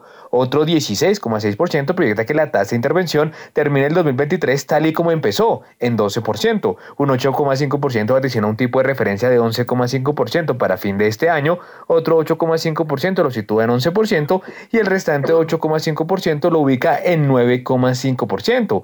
Ya para el epílogo de 2024, la mayoría de los expertos apunta que la tasa seguirá bajando hacia el 6%, pero también hay proyecciones de 7%, 7,5%, 4,5%, 4% y 6,5%. De hecho, algunos agentes advirtieron que todavía hay mucha, mucha incertidumbre para tener un pronóstico definido en esta materia a un plazo de casi dos años.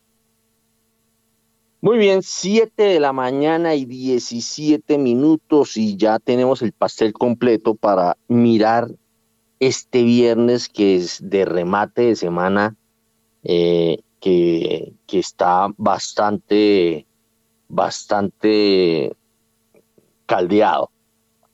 A ver, Munir Jalil, le voy a hacer la pregunta, la pregunta general y más fregada que yo haya hecho en mi vida.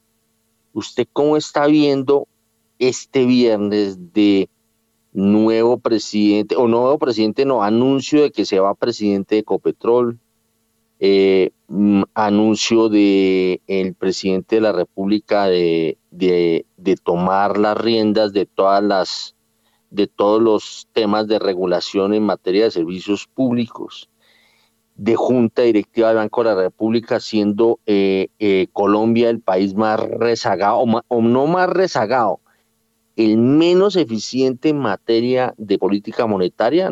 Yo creo que arrancó tarde el Banco de la República, por eso nos, ha cogido ventaja la inflación. Pero bueno, eso es un sesgo mío. Eh, bueno, todo este merequetengue, ¿usted cómo lo ve? Y tiene apenas dos minutos para el análisis.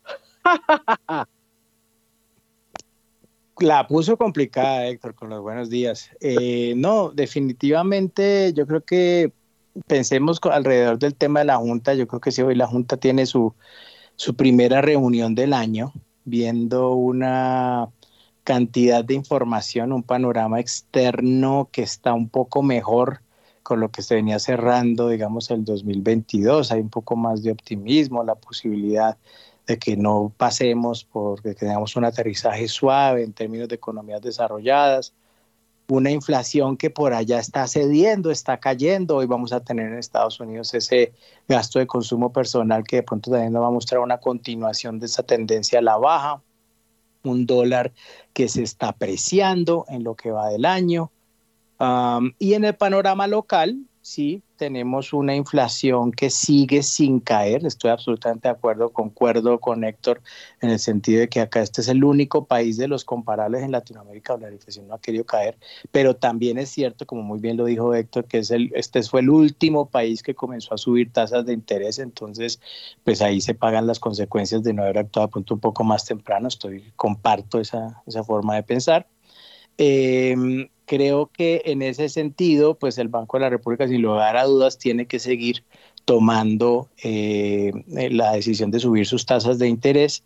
Nosotros creemos que va a estar más por los lados, nosotros estamos en porcentaje minoritario, de 25% que decía Daniel, que estamos viendo un incremento de 75 puntos básicos, porque vemos que pues eh, Albanrep ha venido bajando el ritmo cada vez que puede y en esta oportunidad creo que tiene argumentos como para, para irlo bajando, no con eso queriendo decir que vayan a parar ya hoy, sino que van a ser 75 puntos básicos y seguramente en el mes de marzo, ahí sí creo sería la última eh, incremento dependiendo de cómo se vea y cómo estemos viendo la, la, la dinámica de la inflación.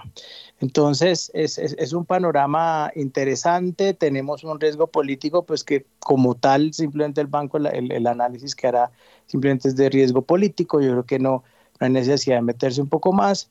en eso y el mercado hoy va a reaccionar pues a la luz de lo que viene pasando con el cambio de, del CEO de Ecopetrol. Va a importar muchísimo quién lo va a reemplazar. Tenemos que esperar la siguiente junta directiva entonces para, para ver quién es el nombre de la persona que lo va a reemplazar. Usted ya en sus reportes ha venido especulando con un par de nombres. Eh, vamos a ver efectivamente qué termina haciendo, pero pues creo que sí el problema, Héctor, al menos como yo lo que siento, y con esto termino, es simplemente que hay una, una percepción de un arranque de año que también venía positivo, pero, pero a veces tanto anuncio y tanta cosa como que le pone a uno ese, ese optimismo como en, remojo, ¿no? Es lo que diría Héctor. Oye, hablando, porque pues se, se, se dan nombres en torno al, al nuevo presidente de Ecopetrol, pero vea lo que alguien, un pajarito, me contó de la Junta. Voy a leer ese mensaje que recibí. Vamos a hacer un proceso con todas las normas de gobierno corporativo con un headhunter que todavía no ha sido escogido. Por eso en este momento ni siquiera hay precandidatos. Eso me dice alguien de la Junta de, de Ecopetrol. Pajarito, pajarito. Entonces, pues partamos, partamos de la digamos, hay que creerle a la gente, ¿no? Hay que creerle a la gente y yo vamos a ver si este es un proceso en donde van a, tratar de mirar candidatos, a ver si terminan aterrizando en las personas de confianza del presidente Gustavo Petro o, en, en, alguna sorpresa. Vamos a ver. A ver, Diego Rodríguez. Pues sí, Héctor, yo creo que como lo dije en mi comentario anterior, el timing, lastimosamente, como usted bien lo dijo, pues era una noticia que en algún momento se esperaba, pero el timing desafortunadamente no es adecuado. Muy seguramente la acción pues va a sufrir en su precio. Hoy me extrañaría que eso no, no, no llegase a pasar y ojalá, como usted bien lo dice, pues, pues llegue primero un muy buen candidato y segundo, pues que se haga en orden de gobierno corporativo. Eso sería pues excelente, pero pues genera incertidumbre. Vamos a ver qué qué sigue pasando. Y con relación al Banco de la República, Héctor, estoy con, con, Munir, eh, estoy también en ese rango de 75 básicos. Yo creo que, eh, pues lastimosamente, la inflación con la que cerramos el año pasado, pues no deja ser un poco más positivo con relación al alza de tasas. Eh, pero pues de todas maneras en el entorno internacional yo creo que el mundo sí se está ya preparando para que Estados Unidos suba 25 básicos la próxima semana y 25 en su próxima reunión y pare. Entonces yo creo que eso le va a dar un entorno diferente a los bancos centrales del mundo eh, y vamos a ver cómo termina evaluando hoy el Banco Central eh, de nosotros también en este sentido para que eh, pues se empiecen a mirar otro tipo de circunstancias para el manejo de la, inflación y ver si empieza a ceder también en Colombia, que es la expectativa de todo sector, que pues no ha sido una tarea fácil y, y, tampoco se ve sencilla con pues, los aumentos que tuvimos de salario y como arrancamos el año igualmente. ¿no?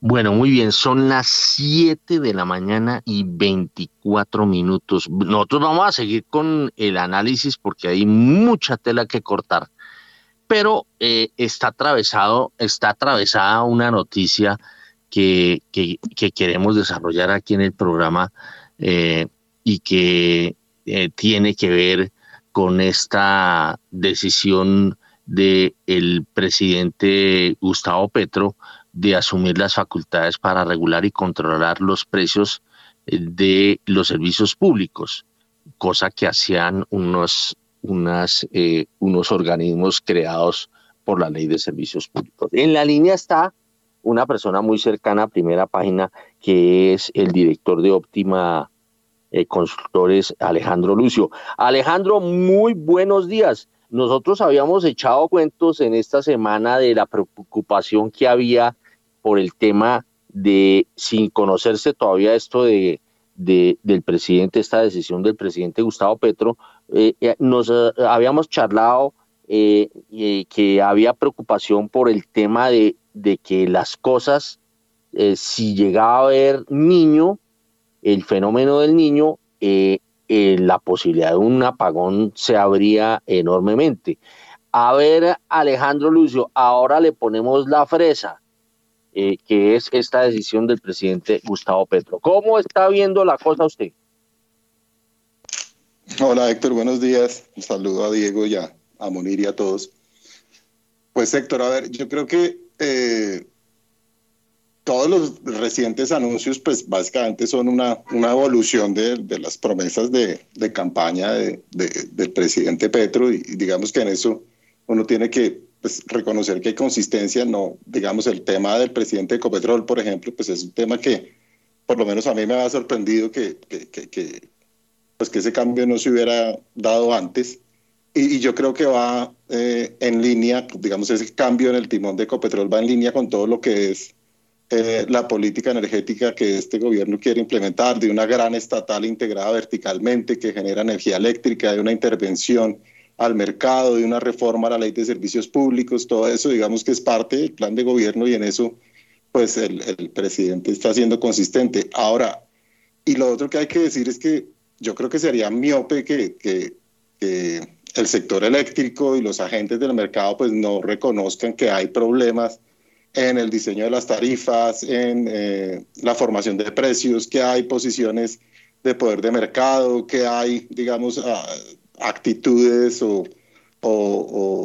actuaciones, digamos, de algunos agentes del mercado que pueden considerarse especulativas. Todo eso puede ser cierto, pero digamos que mi percepción es que la, el enfoque que le está dando este gobierno, los anuncios que hizo el presidente ayer, eh, pues un poquito eh, para mí mezclan algo de populismo, me parecen de alguna manera eh, entre ingenuos y irresponsables. Yo creo que los diagnósticos y las reformas que requiere el sector eléctrico, las reformas que requiere el mercado, están diagnosticadas desde hace muchos años. Hay, hay unas reformas que están paradas desde hace más de un año y que buscan atacar todos los problemas eh, que se quieren atacar y que, se, y que si se implementan rápidamente, pues van a redundar en que tengamos más proyectos de generación, que tengamos más ofertas, más oferta de energía, más suficiencia energética, que los proyectos de generación que están atrasados desde hace muchos años entren en operación, que es lo que necesitamos.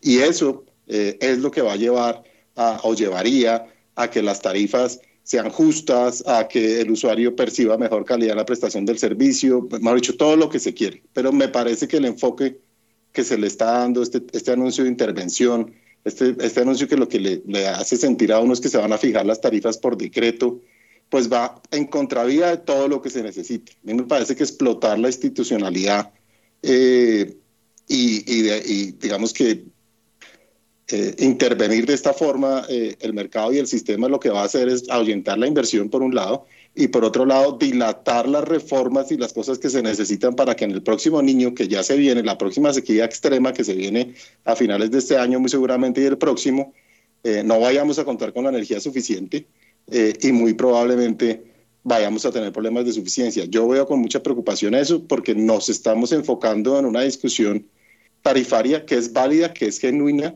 pero no estamos dejando de lado la urgencia que es que los proyectos de generación entren rápidamente, proyectos que debían entrar en el año 2021 y el año 2022 que no entraron eh, de, renovables. Seguimos con problemas asociados a consulta previa, licenciamiento ambiental, retrasos en los proyectos y aquí lo que tenemos es un choque de oferta que se refleja en un incremento, un incremento tarifario y mi sensación es que eh, la aproximación del gobierno es algo así como vender el sofá eh, y nos va a llegar de frente un problema de sequía en el que no vamos a tener suficiencia energética. Yo sí creo, eh, y yo invitaría al gobierno a que revise los problemas de fondo más allá de los anuncios y del Twitter y de toda esa cosa, eh, porque el problema es serio y me parece que nos estamos enfocando en una discusión que es legítima, pero con unas soluciones que son para mí una mezcla de populismo, ingenuidad y, algo mucho de irresponsabilidad.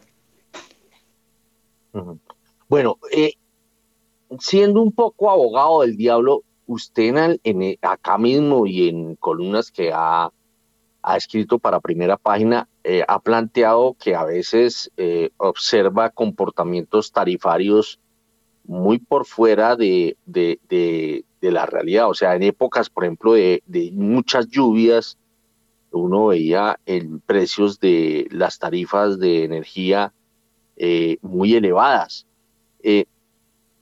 O sea, es una realidad el problema tarifario.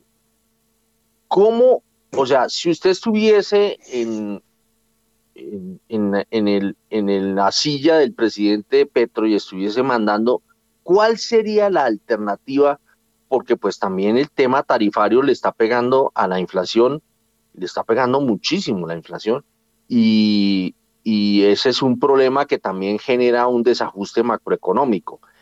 ¿Cómo, cómo, ¿Cuál sería la, la alternativa para, para que un por solucionar un problema de tarifas no nos lleven a un apagón.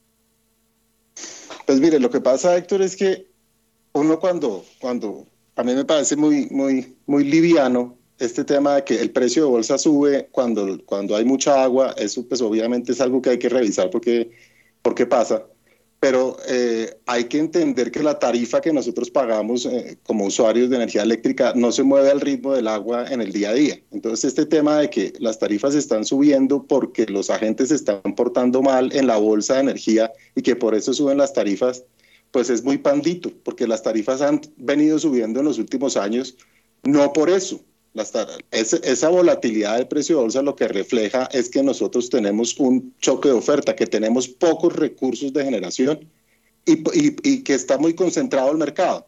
Y en la medida en que el mercado esté concentrado, pues se da para que pasen esas cosas que, que son indeseables o que haya poder de mercado. Entonces, cuando uno tiene esos problemas, de concentración y de actuación, usted lo que necesita es fortalecer la institucionalidad, es un poco como en el sector financiero. Cuando yo trabajaba en el sector financiero, yo no le decía que venía una, una superintendencia financiera a revisarlo, pues usted se preocupaba, porque cuando llegaba una autoridad con esas competencias y con esa calidad técnica para supervisarlo, pues usted es, como el, el, temor del, del supervisor. Eso no pasa en el sector de servicios públicos, pero además cuando se emiten conceptos y se hacen sanciones, con unas argumentaciones tan panditas, pues esas sanciones se caen. Entonces, yo lo que digo es que hay unas reformas que están sobre la mesa, que se han discutido en el sector por 10 años, que nadie ha querido realmente implementar y en eso, digamos, la institucionalidad tiene una responsabilidad, la CREC, la Superservicios, pero hay que fortalecer esa institucionalidad y no simplemente atropellarla y bombardearla. Y lo que yo haría si fuera estuviera en, los pantalones del, presidente es acelerar esas reformas y de hecho, de cara a un fenómeno del niño que se nos viene en muy poco tiempo, yo lo que estaría era en territorio revisando qué tenemos que hacer para agilizar los procesos de consulta, todo lo que está retrasando la entrada en operación de los proyectos porque la energía se necesita y la energía no la vamos a tener a tiempo cuando la necesitamos. Acá hay un choque de oferta y, y estos mensajes van justamente en contra de promover nuevos actores, promover más competencia, promover más generación, promover más inversión para precisamente solucionar los problemas de concentración que tiene el mercado. Entonces, yo insisto, sería miope no eh, entender que hay un problema en el diseño tarifario, que hay problemas en la formación de precios, pero cuando usted soluciona eso simplemente, o, lo que se entiende es que vamos a bajar las tarifas por decreto, pues eso lo que hace es ahuyentar eh, todo aquel que le pueda dar a usted una mano para, para solucionar el problema. Y de fondo, y cuando uno ve también lo que está pasando en el Ecopetrol y todo, pareciera que lo que, lo que tiene en la cabeza el presidente es, no, no, pues, pues que se vayan los inversionistas porque ahí está Ecopetrol, vamos a permitir la integración vertical y Ecopetrol se va a volver en una gran estatal de energía que va a generar, ahora tiene AISA, va a ser el transmisor, eh, va, digamos, va a ejercer todas las actividades de la cadena. Y a mí me parece que eso tiene un nivel de ingenuidad grande, porque los recursos que se necesitan para tener, para solucionar el problema de choque de oferta son gigantescos. Ecopetrol solo no lo puede hacer. Bueno, eh, hablando del tema de apagón, eh, ¿qué, ¿qué condiciones se tienen que dar para que se produzca el apagón? O sea, si hay fenómeno del niño, mm, uno dice fenómeno del niño, pero el fenómeno del niño puede durar eh, tres meses eh, o seis meses, o no sé. Está, eh, un poquito... ¿qué, activa, qué activa ese, ese taco de que hace que se, se, caiga el taco y haya apagón? Mire, eso, eso, uno va al ritmo del clima. Entonces, si nosotros tenemos un fenómeno del niño leve, una sequía leve, eh, pues probablemente no tengamos problemas, pero normalmente lo que está pasando, nosotros venimos de un fenómeno de la niña de casi tres años. Eso es lo que, ¿qué es lo que quiere decir? Los fenómenos climáticos hoy en día son más fuertes y más largos de lo que eran históricamente. El sistema está planeado para fenómenos del niño de cuatro o seis meses. ¿Por qué lo digo? Porque es que el embalse da para atender la demanda más o menos ese periodo, el embalse agregado. Entonces, cuando no hay lluvias, pues el embalse se desocupa en cuatro o cinco meses y ahí es cuando entran las térmicas a generar y el precio de bolsa se sube y, volvemos a todo el, el, show que ya todos conocemos que tuvimos en el 2020, que tuvimos en el 2015 y 2016 y que vamos a volver a tener. Aquí el problema, Héctor, es que la demanda de energía eléctrica post pandemia ha seguido creciendo y ha estado creciendo a un ritmo eh, mucho más acelerado de lo que crecía históricamente. Y ese crecimiento de la demanda se solventa con nueva generación y esa nueva generación no ha entrado. Entonces, la generación que nosotros tenemos difícilmente va a ser suficiente para solventar las necesidades de energía si el fenómeno del niño que se viene eh, es prolongado. Y yo me atrevería a decir, aunque eso nunca se sabe, porque es que el que hable de clima y especule con clima, pues pues, eh, nadie sabe realmente qué va a pasar con el clima, pero yo sí me atrevería a decir que el fenómeno del niño que se, que se viene seguramente va a ser fuerte, pues porque venimos de un periodo de la niña de casi tres años. Entonces, normalmente lo que pasa es eso. Son periodos, eh, son, son reacciones del, del planeta que son normalmente fuertes. Entonces, mi, mi preocupación es que se nos viene un fenómeno del niño, pero adicionalmente con otro problema y es que en los fenómenos del niño anteriores en los que estuvimos muy cerca de apagarnos, los precios de los combustibles estaban baratos. En el 2020 estábamos en recesión, estábamos en pandemia, eh, los commodities estaban baratísimos y nos salvó del apagón la pandemia, la reducción de la demanda y que los costos de los combustibles estaban muy baratos. Pero lo que vamos a ver en el próximo fenómeno del niño es un precio de gas disparado, un precio de carbón disparado, una generación térmica costosísima, pero adicionalmente eh, una generación hidro que muy seguramente no va a ser suficiente si es que el fenómeno del niño se prolonga. Y entonces la estrategia de todos era, oiga, que entren todos esos proyectos renovables, todos esos nuevos proyectos y además que entre Hidroituango a full capacidad y ninguna de esas cosas va a pasar. Es muy buena noticia que Hidroituango entró a operar con dos unidades, pero eso no va a ser seguramente suficiente. Entonces, estamos ante este escenario y la solución que plantea el gobierno es vamos a intervenir tarifas. Pues a mí me parece que, insisto, es miope no reconocer que hay problemas en las tarifas, en el diseño, pero hay unas reformas del mercado que venían andando, eh, que buscaban solventar esos problemas, que buscaban fomentar la competencia, la activación, de la, la participación activa de los usuarios, la autogeneración, un montón de cosas de fondo en la estructura y el funcionamiento del mercado que buscan atacar esos problemas y ahora lo que se siente es que se van a abandonar esas, o se están abandonando esas reformas, llevamos seis, siete meses de, de, gobierno y no, no ha pasado nada con eso, eh, y vamos a intervenir las tarifas y, y el problema de fondo no se soluciona. Entonces, a mí me parece ingenuo, me parece irresponsable, pero además me parece, si yo fuera asesor del gobierno, le diría, ojo, porque, porque es que a ningún gobierno, es muy difícil que un gobierno se sostenga si tenemos un apagón. Bueno, una cosa, eh, eh, uno lo que ve es que el problema es estructural y que venía de atrás. Eh, digamos, y usted dice que en, siete meses este gobierno no ha hecho nada. digamos, los problemas como vienen de atrás, la pregunta es si se, si con si, hubiera, si se hubiera hecho caso a los planteamientos suyos, por decir algo, si se alcanzaba a dar el timonazo o, o la cosa es tan crítica que viene de atrás que ni siquiera un timonazo alcanza. A mí me parece que ya en este momento puede ser un poco tarde pero yo, yo es decir, yo, yo haría un plan de contingencia con respecto a la disponibilidad de, recursos energéticos y, y, empezaría a mandarle las señales realistas al país de que hay que ahorrar energía, de que, bueno, todo lo que haya que hacer para, para que no nos apaguemos. Eh, los problemas vienen de atrás y, y, hay, y esto no es, o sea, yo, yo en esto carezco de ideología. El, en el gobierno pasado se, se vendió mucho el tema de las renovables y que las renovables y que la política pública, en términos de política pública estuvo bien, pero en términos de ejecución y en términos de las reformas de fondo que se necesitaban no se hizo, se diagnosticaron pero no se llevaron a cabo.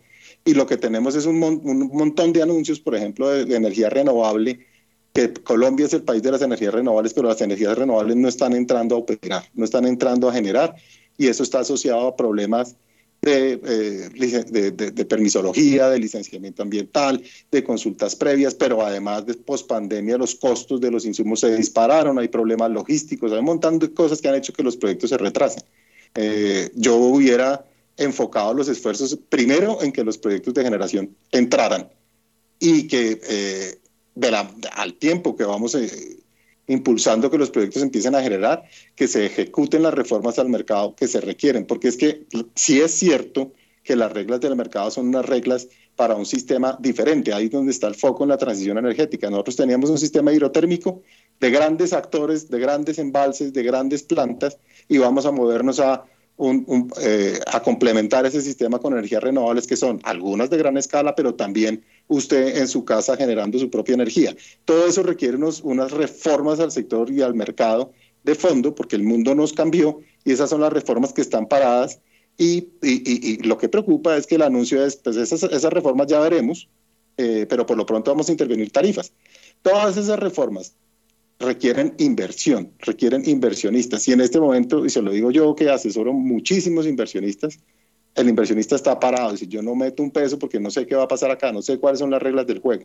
Entonces, al final nos vamos a quedar sin energía eh, y se nos viene un niño. Esa es mi preocupación.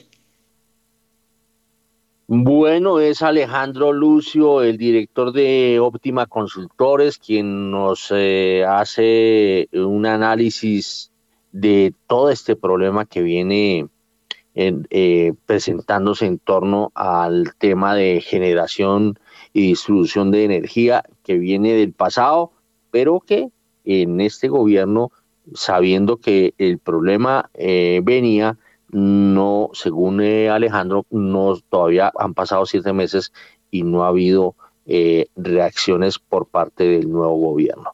Y el lo peor de todo es que si llega a haber un niño fuerte o prolongado, mm, vamos a tener problemas eh, eh, de generación de energía y por consiguiente eh, nos podemos ir a un apagón que ya sabemos las, lo, lo, terrible que es y eso lo vivió el gobierno Gaviria por allá en el año 91-92. Bueno, 7 de la mañana y 43 minutos tenemos una noticia de última hora. ¿De qué se trata, Juan Sebastián? Última hora, en primera página radio. 7 de la mañana en 43 minutos y mucha atención porque hace pocos minutos inició la primera junta directiva del Banco de la República de este año con solo seis integrantes. Recordemos que estaba prevista para las 8 y 30 de la mañana. Hay que recordar que en la sesión participarán el ministro de Hacienda José Antonio Campo, el gerente general del emisor Leonardo Villar y los codirectores Roberto Steiner, Jaime Jaramillo, Viviana Taboada y Mauricio Villamizar. Entre tanto, Olga Lucia Costa, quien fue designada en el directorio por el presidente Gustavo Petro en reemplazo de Alberto Carrasquilla, no participará en este encuentro, al igual que en diciembre, pues su nombramiento no ha sido protocolizado vía decreto y por lo tanto no ha tomado posesión de su cargo. Hay que recordar que de acuerdo con el más reciente sondeo de primera página, el 75% del mercado espera que la Junta ajuste sus tipos de interés en 100 puntos básicos. La reunión estaba programada para las 8 y 30 de la mañana, no obstante, inició una hora antes y la rueda de prensa, la rueda de prensa sigue agendada para la una de la tarde. Bueno, muy bien, son las 7 de la mañana y 44 minutos y nos volvemos a apuntalar hacia la junta directiva que ya empezó a sesionar. Y, y la pregunta para Munir Jalil es, bueno, observamos que la tarea fiscal la viene haciendo el gobierno y eh, ese buen recaudo eh, pues está ayudando muchísimo. ¿Sirve de algo la buena tarea fiscal para el tema inflacionario, eh, Munir? Ah, es una pregunta bien interesante. Yo, yo diría que de forma directa, ese compromiso fiscal que ha venido teniendo y el que asumió el, eh, el gobierno con su actualización del plan financiero que nos dio por allá el 22 de diciembre, ah, de alguna forma sí colabora porque nos está diciendo que está buscándose una disminución del déficit fiscal en 2023 al 3.8%. Los anuncios fiscales de fin del año pasado, Héctor, fueron bastante buenos. La gente no sé por qué no le hizo como tanta bulla, de pronto fue la fecha en que se hizo el anuncio. Pero yo me atrevería a decir que, que el hecho de que ese esfuerzo gigante que hizo el gobierno de incluir toda la parte de subsidios al precio de la gasolina, lo que es el Fondo de Estabilización del Precio de los Combustibles, dentro de los cálculos del déficit fiscal y aún así mostrar una disminución del déficit fiscal al 3.8, que es su compromiso para el 2023, me parece que fue muy bien visto por los jugadores extranjeros, pues tanto que a hoy los cálculos internos que nosotros hacemos muestran más o menos unas compras solamente durante este mes de enero por parte de los extranjeros de casi 2.7 billones de pesos en TES. Entonces, eh, en ese orden de ideas hay una, una expectativa positiva eh, que ayuda, esta, esta, traída ha ayudado porque han traído dólares los extranjeros para comprar esos TES, eso ha hecho que el dólar también entonces se devuelva, lo cual de alguna manera pues también genera algo de menores presiones inflacionarias. Y pues eh, un gobierno que se está comprometiendo a disminuir su gasto fiscal, déficit fiscal, ayuda, es la forma en como puede colaborar precisamente para quitar esa presión inflacionaria que vendría asociada a mayor gasto, Héctor, eso es lo que podría decir. Bueno, pero ahí me nace una pregunta. ¿Será que ese elemento el tema fiscal, puede mostrarlo como un trofeo eh, el ministro de Hacienda, José Antonio Campo, en la junta de hoy y pedir mm, menos, menos incremento en la tasa de intervención? Pues Héctor, a ver, empecemos diciendo las cosas como son. En teoría no se conocen las votaciones, las votaciones de los miembros de la Junta son secretas, pero desde la reunión de diciembre del mes pasado, cuando nos dicen que hay un miembro de la Junta del Banco que votó por 25 puntos básicos, pues uno ya sabe que huevo es gallina lo pone eso, lo más probable es que ese voto haya sido por parte del ministro Campo. Le hemos escuchado al ministro durante este mes que inclusive su petición pareciera no va a ser por 25, sino por cero, por no incrementar más las tasas de interés. Y diría yo que dentro de los argumentos que él puede utilizar para tratar de convencer a sus colegas de miembros de junta de que lo acompañen en esa decisión, pues uno de esos argumentos, sin lugar a dudas, puede ser ese compromiso fiscal que ya quedó materializado con el anuncio y la publicación del plan financiero. Entonces sí, sí, sí, dado que él ha sido bastante explícito en que eh, está buscando ya o, está, o él considera prudente en este momento parar eh, lo que respecta a incrementos de la tasa de interés, no me sorprende que uno de los argumentos que utilice sea precisamente ese de que hay ya un gobierno comprometido con disminuir el déficit fiscal. Eso tiene sentido, Héctor. Bueno, son las 7 eh, de la mañana y 49 minutos. A ver, eh, Diego Rodríguez, ¿tiene algo para agregar? Pues Héctor, ojalá pensando con el deseo, pues, pues se dé esa posibilidad y veamos una sorpresa en, en las tasas algo inferior a 75 básicos.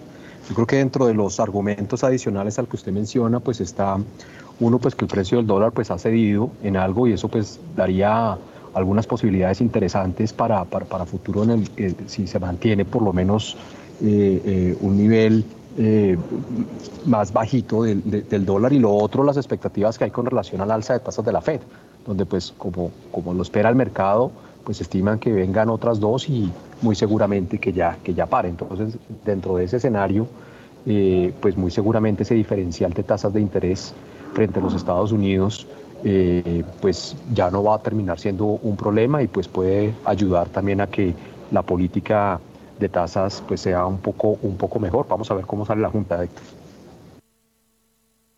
Eh, 7 de la mañana y 50 minutos. Eh, a ver, Munir Jalil, de, él es el jefe de investigaciones de BTG Pactual. ¿Por qué no me ayuda a ese análisis a veces simplista que es en cuánto está la inflación, en cuánto están las tasas de intervención, si la, la tasa de intervención está en términos reales ya eh, positiva o negativa, y mirando lo que podría ser la inflación de enero, eh, cómo quedaría ese resultado. Ayúdenos con eso para, para, para, digamos, para un tema más didáctico con los oyentes. Pues bueno, eso tiene varias formas de verse, pero si quiere empecemos entonces de la manera más sencilla. La inflación, la última medición que se hizo de inflación que hizo el DANE para el mes de diciembre, puso la inflación en el 13.12%. Hay una expectativa del número de inflación de enero, por ejemplo, en el caso de nosotros, que la estaría poniendo, la estaría incrementando al 12,5%, al, al 13, perdón, 13.5%. El Banco de la República en este momento, hasta hoy, tiene sus tasas en el 12%. Entonces, bajo cualquier métrica, sea utilizando la inflación de diciembre del 13.12 o utilizando esa expectativa de la inflación de enero, que es el 13.5, pues podría alguien, creo yo, de manera equivocada, Héctor, decir, ah, no, pero un momentico, si, inclusive hagan los 100 puntos básicos, que la encuesta que nos contaba Daniel hace un rato decía son 100 puntos básicos que cree la mayoría de analistas que puede hacer el Banco de la República hoy. Eso subiría la tasa del banco al 13, pero pues si Munir está aquí hablando de 13, 12 en diciembre y 13 y medio en enero, pues eso es mucho más que 13 inclusive, si eso estamos yendo pues con, con, con, con la mayoría. Entonces, no, eso al banco todavía le falta, todavía no hay una política de alguna manera contractiva. Yo creo que eso, como le digo, hacer esas restas así de esa forma, no, no, no es eh, necesariamente correcto porque si empezamos a mirar el comportamiento, por ejemplo, lo que busca, uno de los objetivos que busca el banco con estos incrementos de tasas es que, por ejemplo, se disminuya la demanda, que el crédito se haga más costoso y que vía ese incremento del costo de crédito veamos una disminución en el crédito. Y eso ya lo estamos viendo, Héctor. Entonces, a pesar de que la tasa del Banco de la República esté llegando hoy al 12,75 de acuerdo a mis cuentas, 13% de acuerdo a la mayoría. Y a pesar de que la inflación esté ligeramente por encima de esos números, lo cierto es que ya vemos una actitud eh, por parte de los consumidores, por ejemplo, si miramos la cartera de consumo, que venía creciendo hasta hace unos meses al 23%, una tasa de crédito de consumo que está creciendo ya al 18.1% mucho más bajito y en un proceso de desaceleración. Obvio, las tasas que se están pagando promedio de esos créditos de consumo, Héctor, están en el 30%. Digo promedio porque usted tiene eh, desde tasas de tarjeta de crédito que están como en el 43 hasta tasas de créditos de libranza, eso que están por dentro. Eso promedia 30%. Cualquier colombiano, si se va a poner a sacar algo a crédito, a, cuotas, y va a pagar el 43% de interés, Héctor, pues obviamente que eso lo va a frenar. Entonces estamos ya viendo ese frenor, se está comenzando a sentir ese frenor. Entonces yo diría que las tasas del Banco de la República, y con esto ya simplemente cierro, están llegando ya claramente y desde hace un rato ya están en niveles restrictivos del crédito, porque estamos viendo que efectivamente el crédito eh, ya ha alcanzado unos niveles de tasa de interés lo suficientemente altos como para generar ese impacto que se quería y es que se frenara el crecimiento de la tarjeta de crédito, perdón, del crédito, no de la cartera de crédito, de tarjeta de crédito, de la cartera de crédito, Héctor. Muy bien, son las 7 de la mañana y 55 minutos y regresamos con Daniel Támara, porque hubo unos pronunciamientos del Comité de la Regla Fiscal. Vámonos con eh, Daniel, por favor.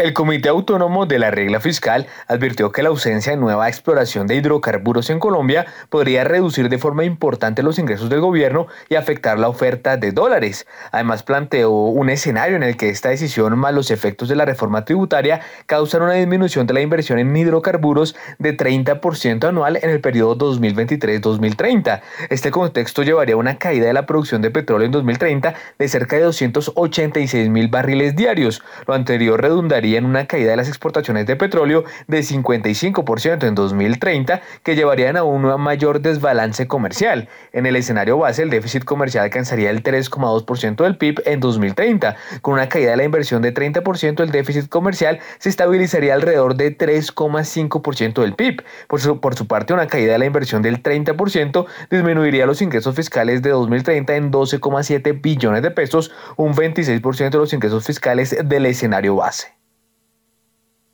y seguimos con más regla, comité de regla fiscal.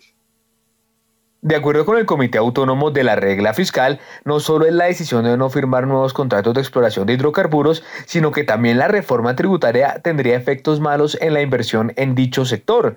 De acuerdo con este comité, la reforma provoca un incremento en los costos de los proyectos existentes.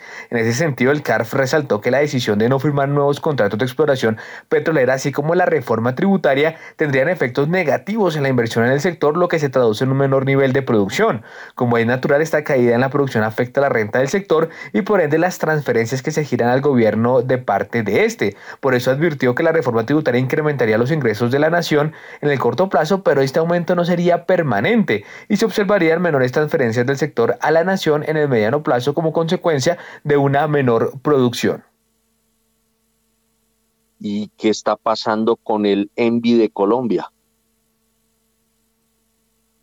En lo corrido de 2023, el ENVI de Colombia, que es el principal indicador de riesgo país, cayó en solo 7 puntos básicos. Al cierre de 2022, este índice se ubicó en 369 puntos base y al 25 de enero disminuyó a 362 básicos. Hay que tener en cuenta que en lo que va de este año, el peso colombiano se ha revaluado un 5,64% frente al dólar estadounidense, situándose en 4.538,9 pesos con corte a la fecha de este jueves.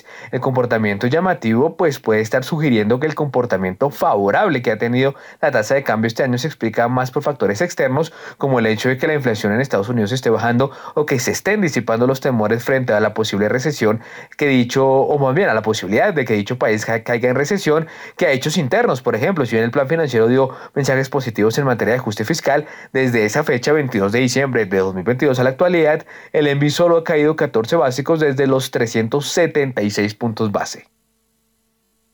7 y 58. A ver, Munir Jalil, antes de que sean las 8, dos minuticos, eh, ayúdeme ya, ah no, siguen siendo las 7 y 58. Ayúdeme con esto que dijo la regla, el comité de la regla fiscal y bueno, por ahora con el, lo del comité de la regla fiscal.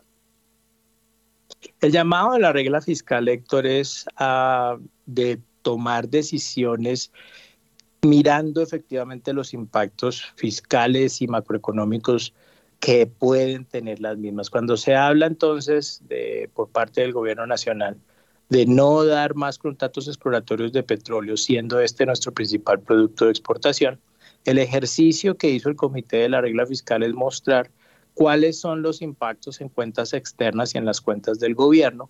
Y lo que nos dice es que seguramente cuando se entre entonces a revisar a la luz de esos números, esa decisión inicial de no adjudicar más contratos de exploración, efectivamente lo que vamos a ver es que les va a tocar echarse para atrás, algo que de forma indirecta ya hemos visto cuando eh, de alguna manera los comentarios hechos por la ministra de, de, Minas y Energía, pues lo que nos está diciendo es que no, que ya se van a revisar dentro de un año.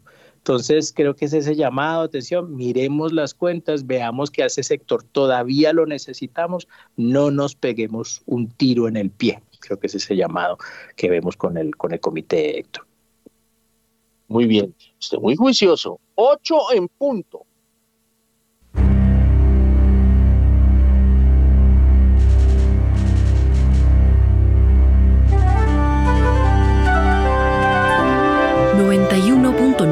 Javeriana Estéreo, Bogotá. HJKZ. sin fronteras.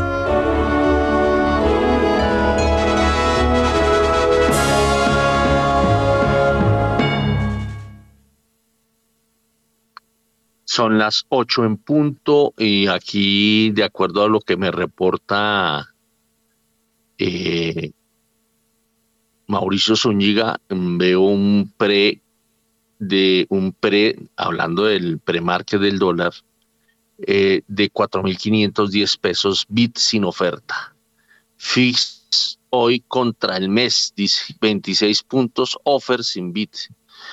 Bueno, vamos a ver qué pasa con el precio del dólar. Bueno, me quedó la segunda pregunta para Munir Jaril de, de BTG Pactual. La, la segunda pregunta tiene que ver con, eh, con el ENVI.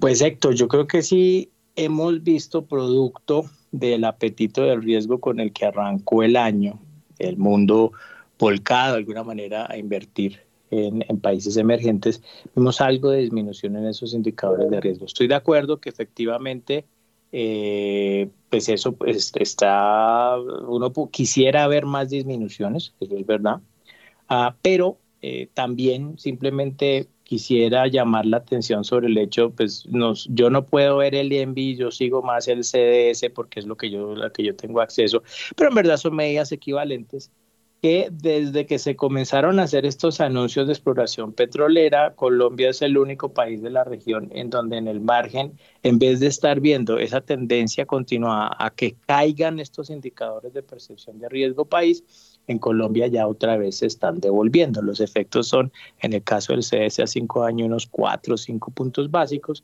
pero igual eh, lo sí es bien interesante que en todos los otros países la tendencia es a la baja y en Colombia es el único país en donde está echando para arriba, lo cual claramente pues huevo el gallina lo pone otra vez, uno no lo puede adjudicar sino a, al hecho de que estos anuncios en materia de exploración pues generan ciertas dudas acerca de la capacidad del país de poder conseguir recursos a futuro. No se le está creyendo tanto porque si se hubiera crecido, que creyó mucho esos anuncios pues veríamos un súper, una devuelta muy fuerte en el mismo, pero se generan dudas y las dudas pues nos cuestan en términos de riesgo país. Eso es lo que podría decir. Bueno, hoy Diego Rodríguez dijo que el precio del dólar iba a navegar entre 4.520 pesos y 4.600 pesos. ¿Cómo abrió el dólar? Vámonos con el dólar. A esta hora, abren los mercados en Colombia. A las 8 de la mañana y 3 minutos y mucha atención porque el dólar abrió este viernes en 4.515 pesos, baja 5 pesos con 50 centavos frente a su cierre de ayer que fue de 4.520 pesos con 20 centavos. Reiteramos entonces, dato de apertura 4.515 pesos, baja 5 pesos con 50 centavos frente a su cierre de ayer. Diego Rodríguez tiene la palabra.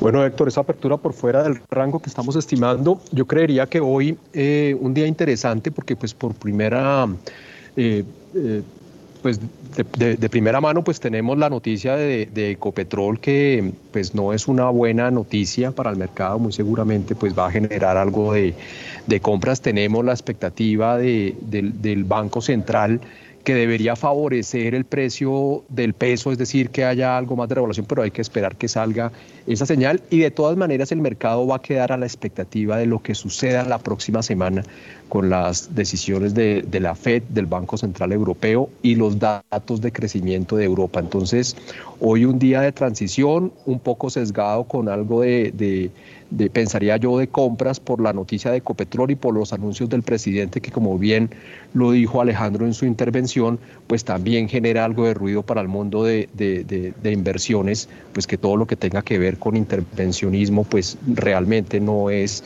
atractivo para los inversionistas extranjeros. Entonces, vamos a ver cómo, cómo continúa la jornada eh, de hoy, Héctor. Bueno, a ver, Muri Jalil se identifica con Diego Rodríguez. Definitivamente, pues lo que estamos viendo es un comportamiento del FX muy en línea con lo que está pasando con los principales pares latinoamericanos. Estamos viendo apreciación eh, teniendo lugar en, en todas las monedas. Considero y comparto con Diego que si estamos como en un momento de transición, hoy de lo externo estaremos pendientes ahorita de que nos salga la data de, de gasto de consumo de los hogares, que es una medida de inflación que utiliza muchísimo la Fed. Estamos muy pendientes de ver efectivamente esa disminución.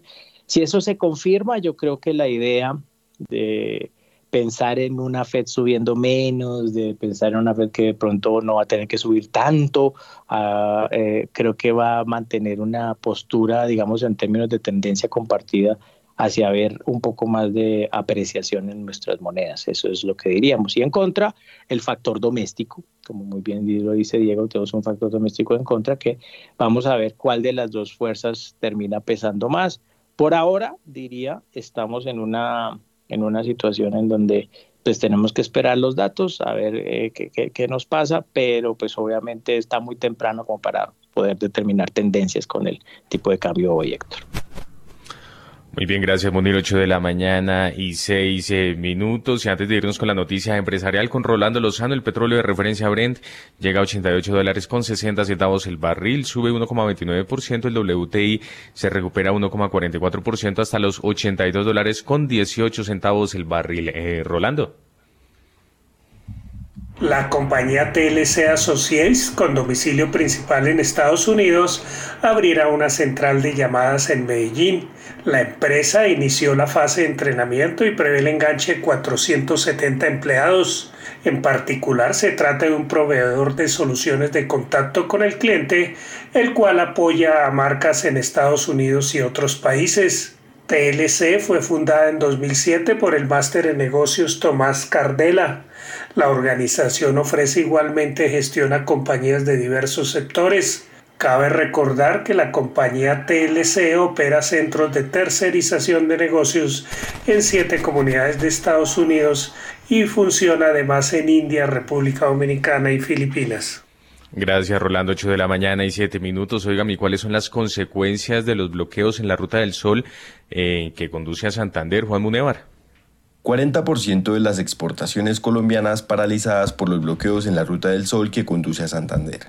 De una parte, la Asociación Nacional de Empresarios de Colombia, ANDI, manifestó que hay cerca de 3.000 toneladas de materiales e insumos para el sector industrial del país represadas con pérdidas de 5.545 millones de pesos. Asimismo, la Asociación Nacional de Comercio Exterior, ANALDEX, advirtió que por la Ruta del Sol que conduce a Santander se transporta el 40% de las ventas externas del país, principalmente del sector energético, manufacturero y agropecuario. También, la Federación Nacional de Cultivadores de Palma de Aceite, Fede Palma, advirtió que estos bloqueos en Santander impiden el flujo de cerca de 1.600 toneladas de aceite de palma crudo, valoradas en más de 7.500 millones de pesos, que se producen diariamente y están destinadas a la producción de alimentos y biodiesel. Gracias, Juan Diego 8 y 8. Y por otra parte, las exportaciones colombianas de cannabis crecieron un 96%, llegaron a 8,4 millones de dólares a noviembre del año inmediatamente anterior. Juan Diego, pero usted tiene información importante que tiene que ver con una importante inversión de Yara Colombia.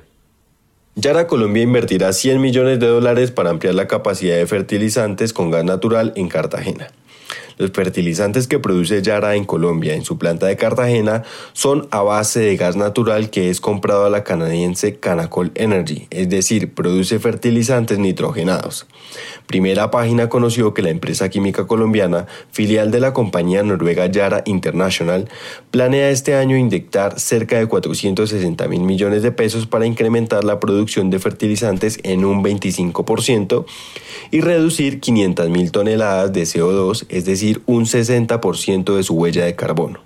Yara tiene una participación del mercado nacional del 40% de fertilizantes con una producción anual de 700 mil toneladas.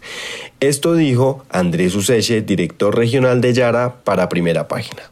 Nosotros tenemos, una, nosotros tenemos convenio eh, con una empresa de gas, se me fue ahora el nombre, pero ya te lo confirmo compramos gas natural, hacemos un contrato anual de gas, eh, pero efectivamente los yacimientos.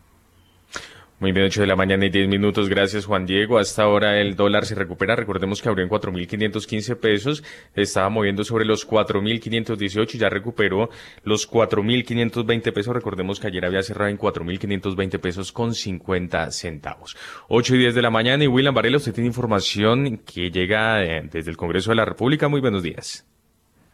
Muy buenos días, Juan Sebastián. Pues la noticia es interesante porque el Consejo de Estado al ex candidato presidencial Rodolfo Hernández. Y es bien importante tener en cuenta esto por parte de los políticos.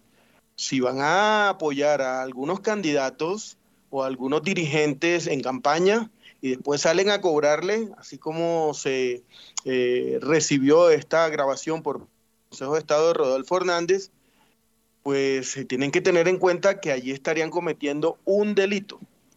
Eh, hay que decir que el delito se llama tráfico de influencias. Por ese delito están investigando a Rodolfo Hernández, el ex candidato presidencial, el ingeniero Rodolfo Hernández.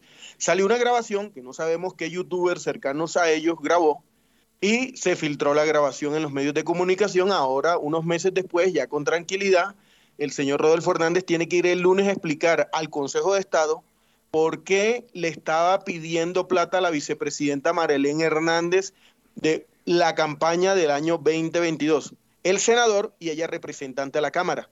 Este, eh, esta grabación, si quiere escuchemos un poquito, Juan Sebastián, brevemente, de lo que pasó en la grabación en donde Rodolfo Hernández le pide plata a Marilén Castillo.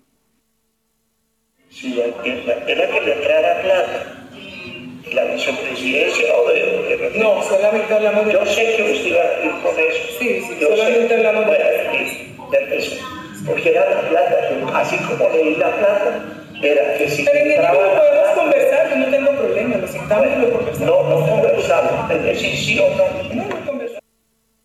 Bueno, ahí tienen los políticos, mucho cuidado con lo que hablan, con lo que dicen cuando están cobrándole plata a sus empleados, a sus funcionarios, a sus compañeros de trabajo legislativo. Ahí tiene, Rodolfo Hernández puede perder, eh, puede tener una muerte política en el Consejo de Estado que no le permitiría en octubre ser candidato a la gobernación como han dicho eh, lo, va, lo va a hacer o se quiere postular.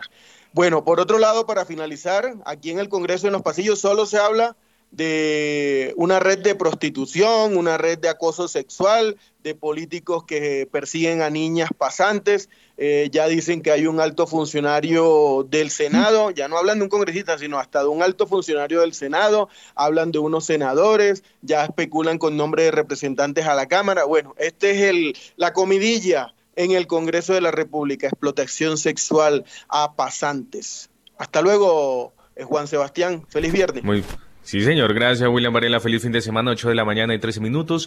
Y antes del cierre, el presidente Gustavo Petro se refirió a los hallazgos de Canacol Energy. ¿Qué fue lo que dijo Leo Gómez? Ayer el presidente Petro le dio otro espaldarazo a los nuevos contratos de exploración de gas, pero resaltó tres hallazgos puntualmente de la empresa Canacol Energy, pues dijo con esto que encontrar reservas dependía de la buena administración de, los, de estos contratos, más no firmando otros. Los descubrimientos que hizo Canacol son tres pozos puntualmente en el Caribe. Y finalmente, Petro recordó por medio de su tweet, de sus redes, que ni él ni Irene Vélez han dicho en ningún momento que van a suspender la explotación de hidrocarburos. Gracias, Leo. Ya son las 8 de la mañana y 13 minutos y antes del cierre, el eh, dólar se sigue recuperando 4.545 pesos. Recordemos que el dato de apertura fue de 4.515 pesos. Muy bien, y así llegamos entonces al final de esta emisión. A ustedes muchas gracias por haber estado con nosotros. A Daniel Escobar, Julio César Herrera, Diego Rodríguez, Guillermo Valencia, Munir Jalil y Alejandro Lucio Chaustre, nuestros invitados el día de hoy.